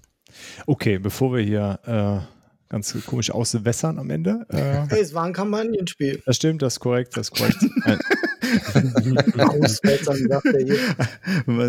Kann ja auch irgendwie alles als Kampagnenspiel bezeichnen. Wir spielen 50 Partien Schach gegeneinander. Das ist unsere Kampagne. ja, genau. Okay, Ja, aber Anna du eine Story Skies. dazu ausdenkst. Ja, Ja, Queen's Gambit einfach nachspielen. Einfach jede, jede Partie der Serie nachzocken. Kannst du auch Chess. Legacy. Aber das- jede, ja jede Figur sofort kaputt kloppen. Ja, kannst ja anfangen, kannst ja anfangen mit irgendwie drei Bauern und einem König jeder. Ja. Und dann irgendwie so, dann im nächsten Spiel kriegt jeder einen Turm dazu oder so. Kann man Aber auch das machen. abgefahren. Da gibt es auch eine Figur, die vielleicht zwei vor und ein zur Seite gehen kann. What? Wir Das werden würde gar keinen Sinn machen, ey. Können Bauern. Ist ja Wir, verrückt. Wir, entwickeln, wir einen entwickeln mal Nebenbei einen schlagen. genau, wir entwickeln mal ein Boardgame Theory Chess Legacy Game. Das wird ein großer Wir haben in der Spaß. Schule früher immer Würfelschach gespielt. Das war geil. Es gibt Okay. doch jetzt das Damen-Gambit-Brettspiel. Ja, das habe ich auch gar nicht verstanden, was das so. Aber das ist Ein Trinkspiel, oder? Ich weiß nicht. So. Wir jetzt, verabschieden Dirk wird uns zum jetzt. Schluss kommen jetzt. Sonst drehe ich euch einfach allen den Saft auf. So, vielen Dank fürs Zuhören. Äh, dann, ich hoffe, ihr hattet viel Spaß, so wie wir auch. Und ja, alles, was ihr noch so an ähm, Empfehlungen habt für Kampagnenspiele oder schickt uns auch gerne euer ältestes äh, Spiel auf dem äh, Pile of Shame oder Pile of Happiness, wie auch immer ihr das äh, euch schön reden wollt. Ähm, Wie der angibt, ey. sorry. Ekelhaft. Ja, es ist einfach nur traurig, dass ich so wie ein Spieler vielleicht. Na gut, egal. Ähm, ja, vielen Dank und bis bald. Ciao, ciao. Ciao, ciao.